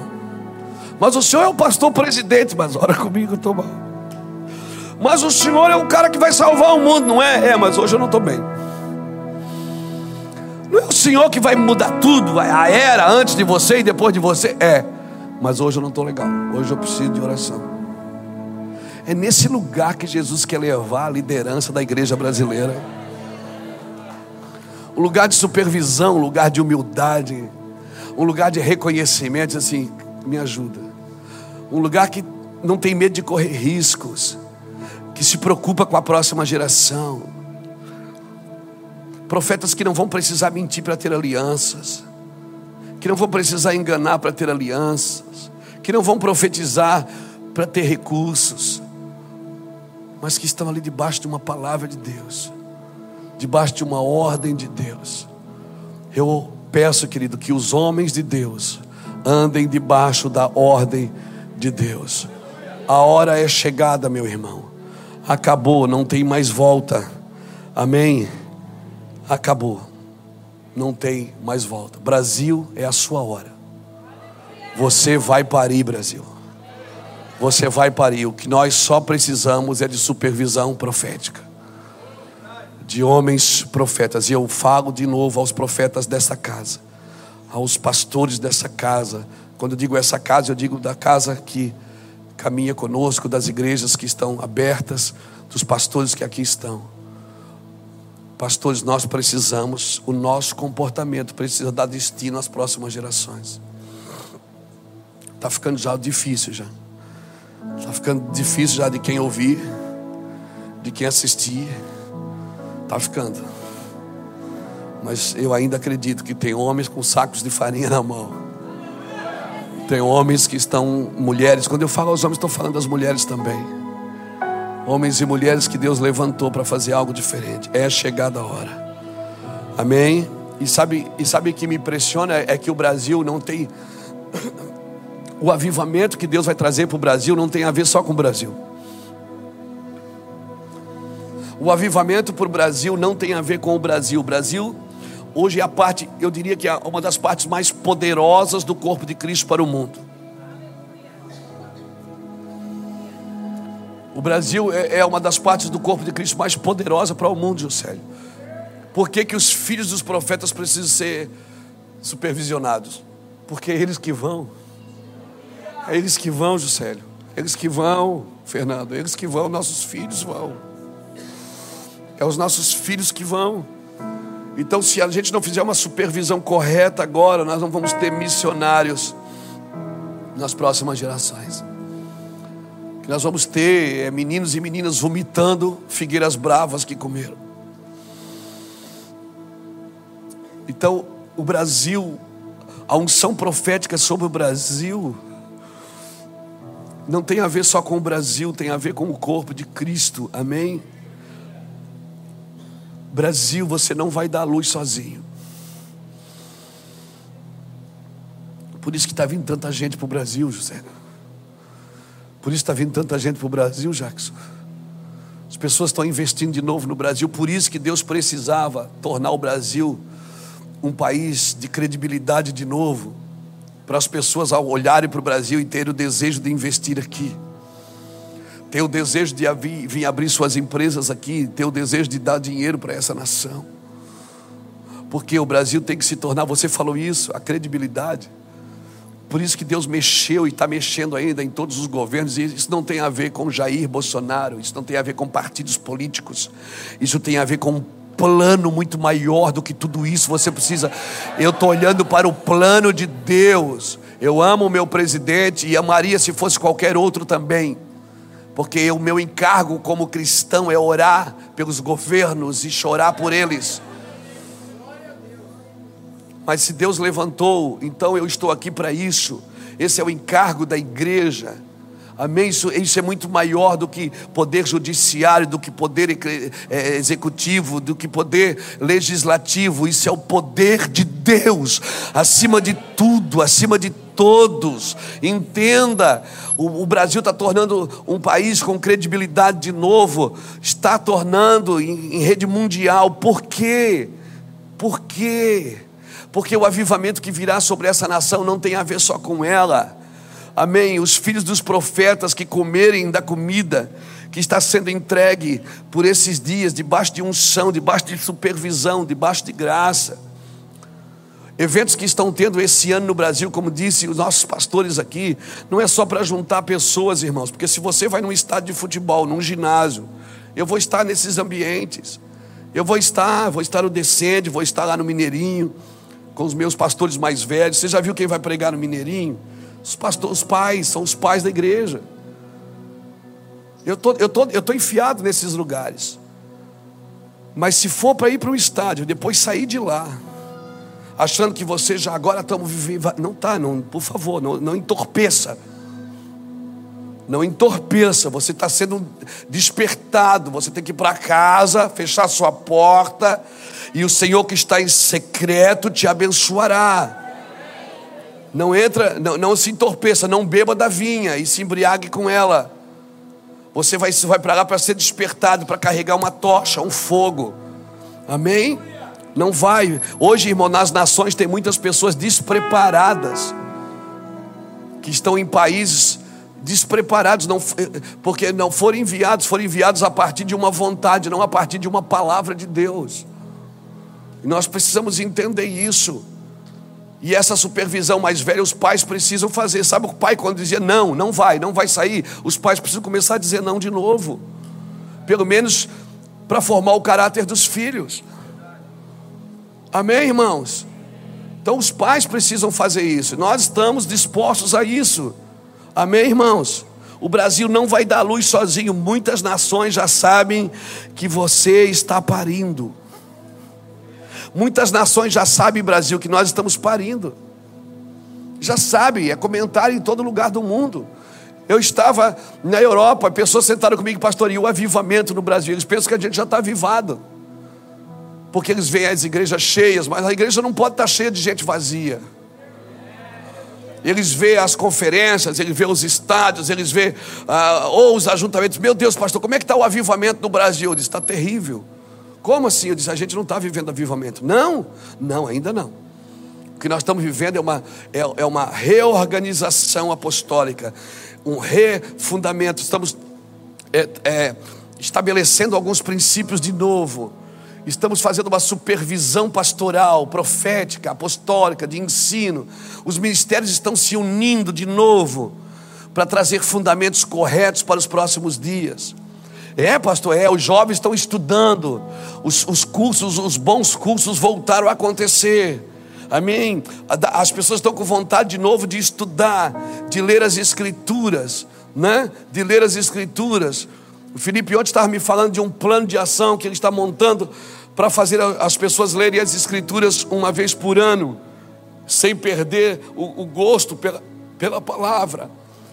Então assim, adolescentes, jovens, não adianta, irmão, não adianta, e, e, não adianta, como disse o pastor Juscelio, eu vou dizer, tem um monte de movimentos no Brasil que está ratificado pelo Senhor, glorificado por Deus. Deus está, é, é, Deus é glorificado nisso. Mas não adianta você ir para a praça fazer coisas. Tem muitos movimentos no Brasil como esse que está dando certo. Por quê? Porque são, estão na mão de pessoas que estão fazendo a coisa certa, do jeito certo. Agora não adianta você querer colocar o corpo morto em cima do jumento, mostrar serviço, se você não está não tá, não tá debaixo de uma integridade para isso. Então o Senhor está realinhando a gente, irmãos.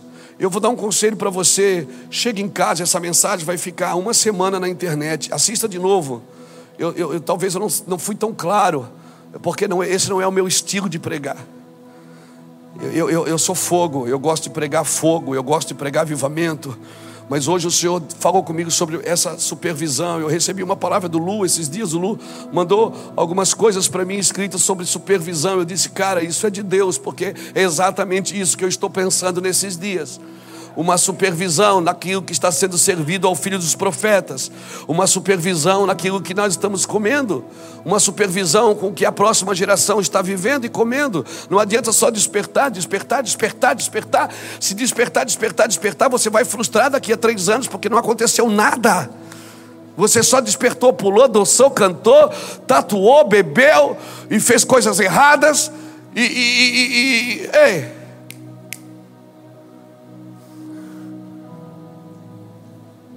E o fundamento. E os fundamentos de ir às nações, os fundamentos proféticos de servir a próxima geração. Você vai ter filho, hoje você é filho, mas você vai ter filho.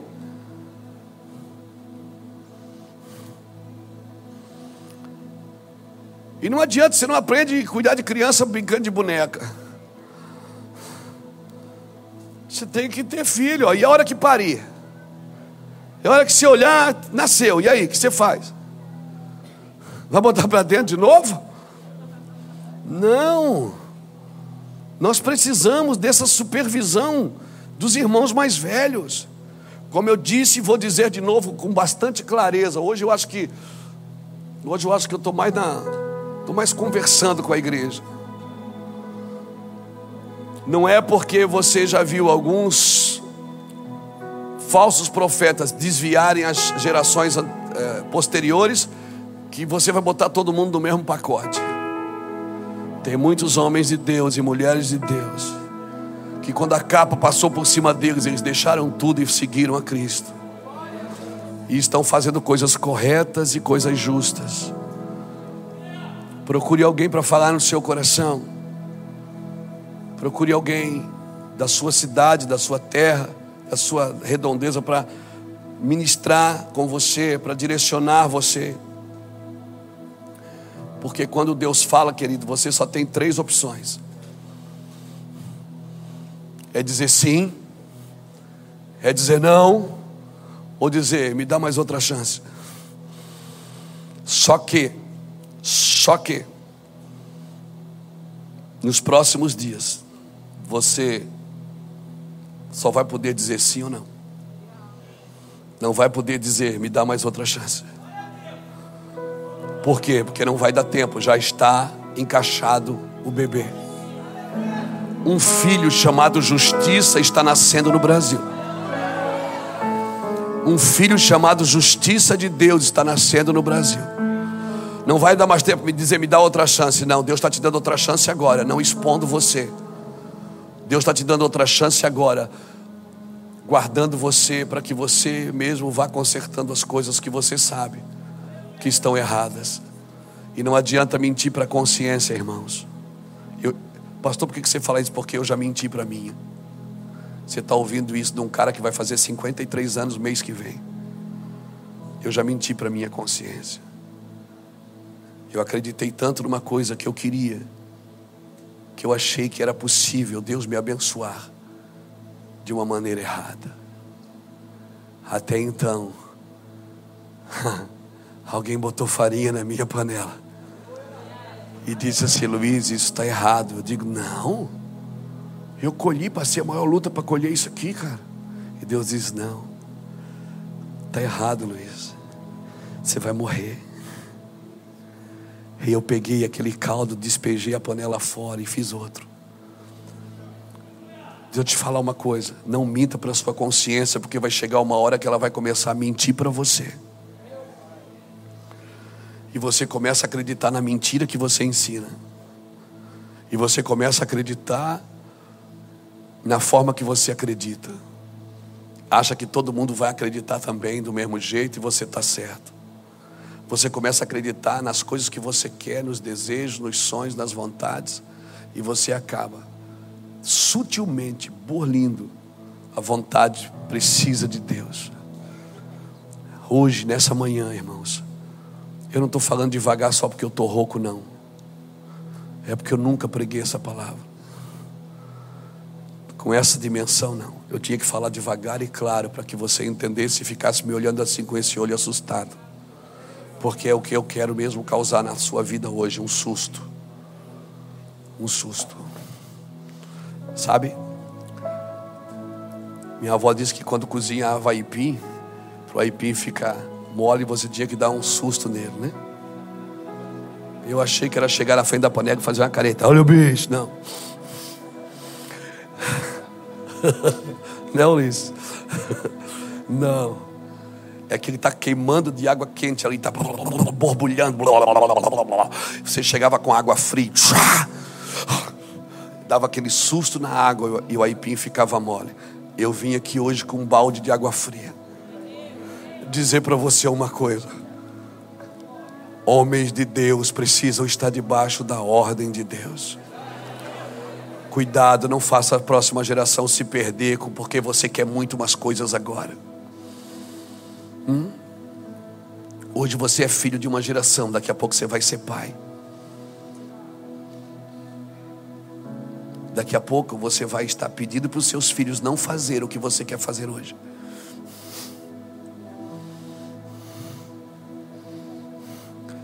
Daqui a pouco você vai pedir para os seus filhos: não faça isso. Mas você quer muito isso hoje. Então, eu estou falando isso como um pai, irmãos, como avô que sou, sou avô. Nós precisamos de um baixo de um andar debaixo de um temor de Deus. Eu estou com o Jacques que pregou ontem debaixo de temor. Eu estou com os nossos pastores aqui conversando. Eu não sei quanto a você, mas eu estou com tanto temor nesse começo de ano. 2020 é visão perfeita, né? E a palavra que essa casa tem recebido é relacionamento, reconstrução. Nós temos recebido. Para ter relacionamento e uma reconstrução, nós vamos pensar, mexer em tanta coisa, irmão, tanto fundamento. Mas eu tô, eu tô muito impactado com o que Deus quer.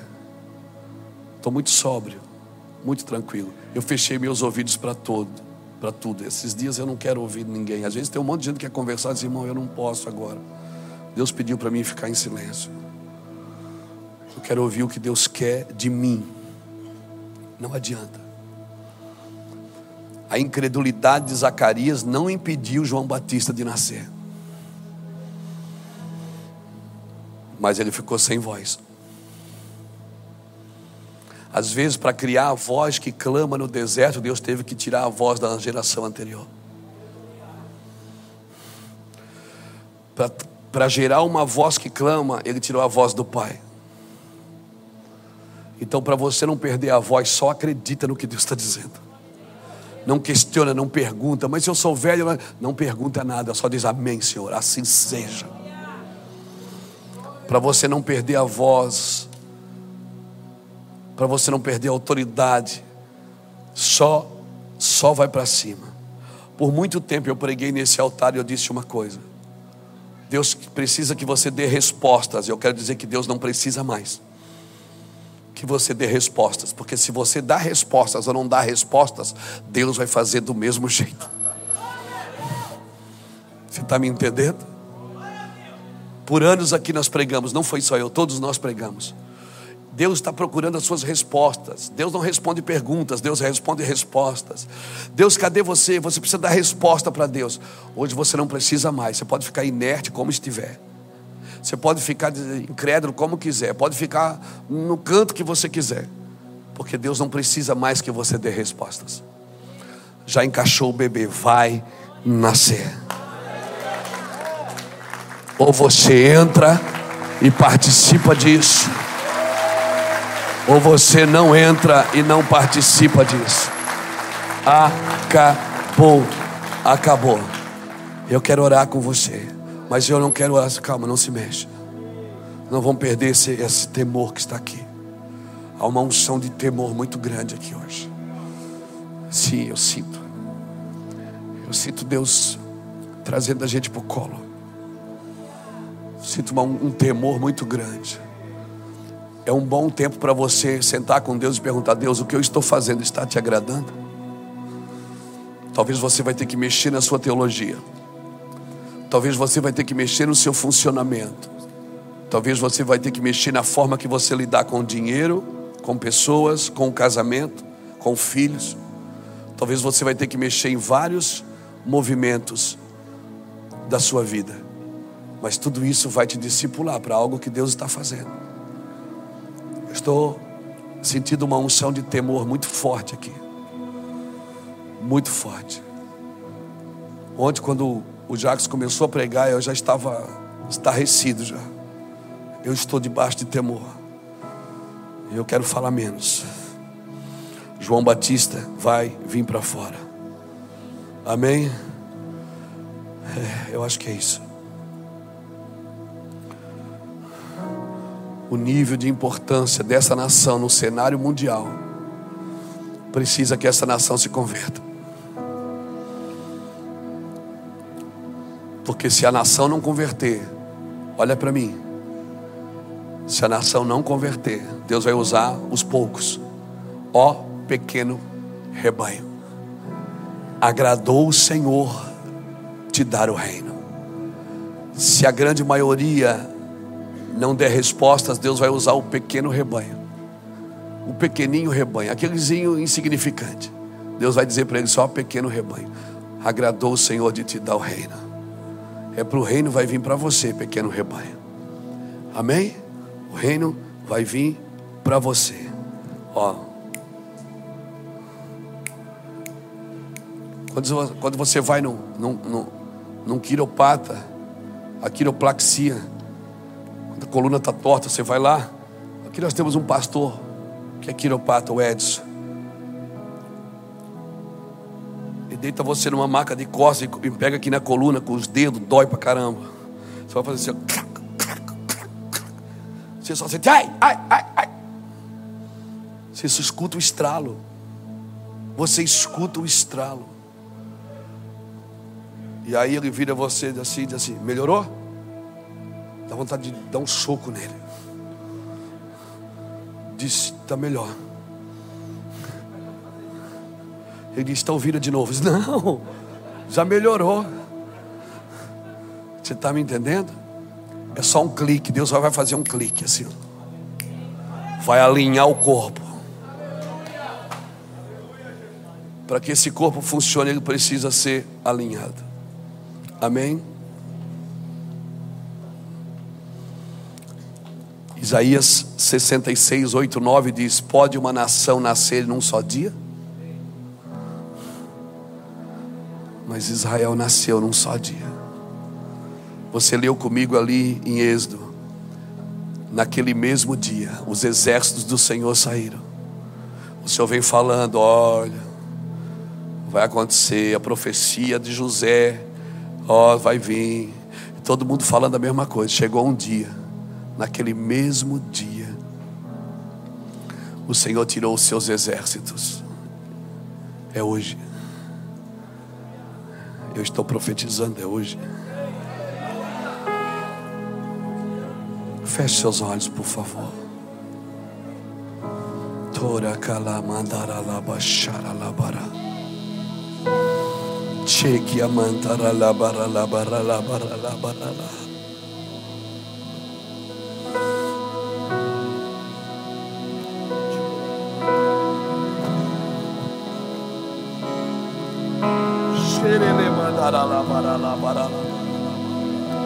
Eu vou construir minha vida.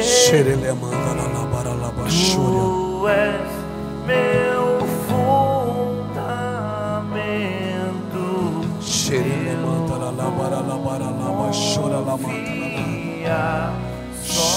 mandara labara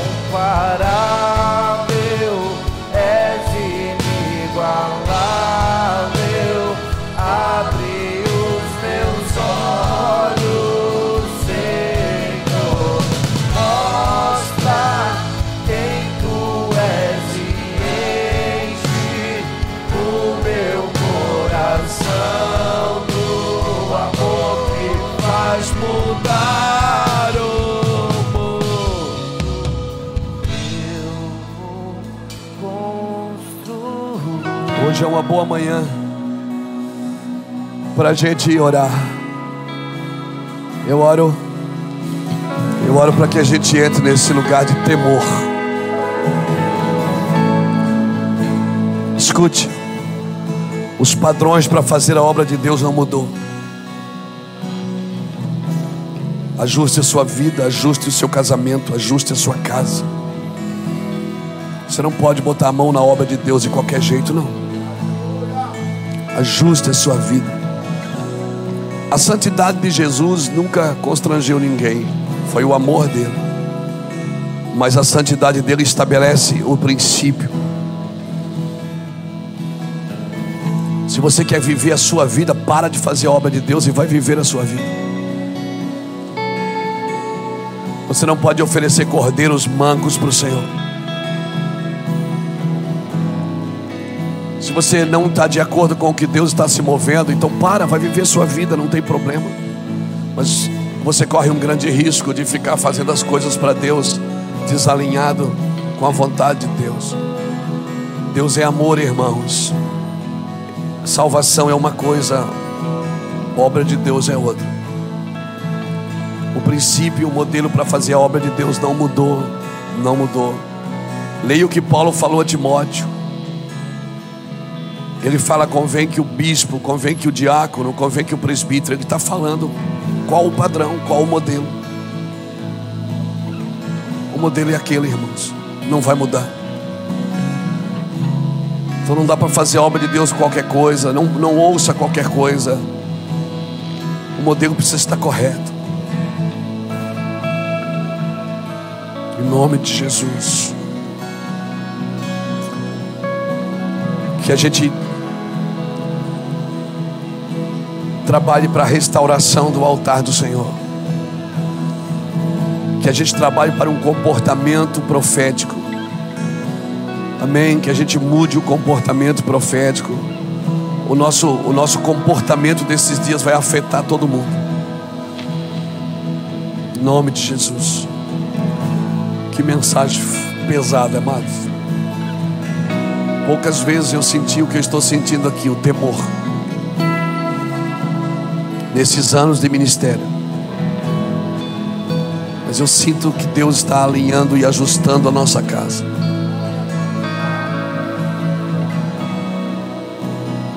Vamos ouvir a Deus.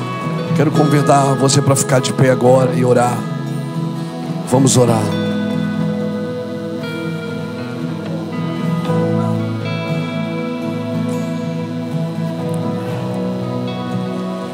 Você recebe essa palavra, querido? Vamos receber essa palavra juntos. Eu também recebo. Que o Senhor nos guarde. Que o Senhor nos conduza em glória. Quantos irmãos adoram o Senhor com uma canção? Quero convidar você para orar. E peça uma oração só, Senhor me guarde. Eu não quero ser só um homem de Deus me movendo, eu quero ser um homem de Deus debaixo de uma ordem de Deus. Eu quero ser um homem de Deus debaixo de uma ordem divina. Eu quero andar debaixo de uma ordem divina. Oramos ao Senhor em nome de Jesus Cristo. Pai, obrigado pela tua palavra. Obrigado pela tua santidade, Senhor. Obrigado pelo teu favor, pela tua glória, pelo teu favor. Obrigado porque não somos merecedores de nada, Senhor, de nada, de nada, de nada, de nada. Mas nessa noite nós dissemos: altar, altar. Altar, altar. Nesta manhã nós dissemos: altar, altar. Altar, altar. Faça, Senhor Deus, o que precisa ser feito no altar. Altar, altar, altar seja restaurado em nome do Senhor Jesus, ou então se fenda. Que venha a restauração sobre o altar, ou então que, que se fenda o altar.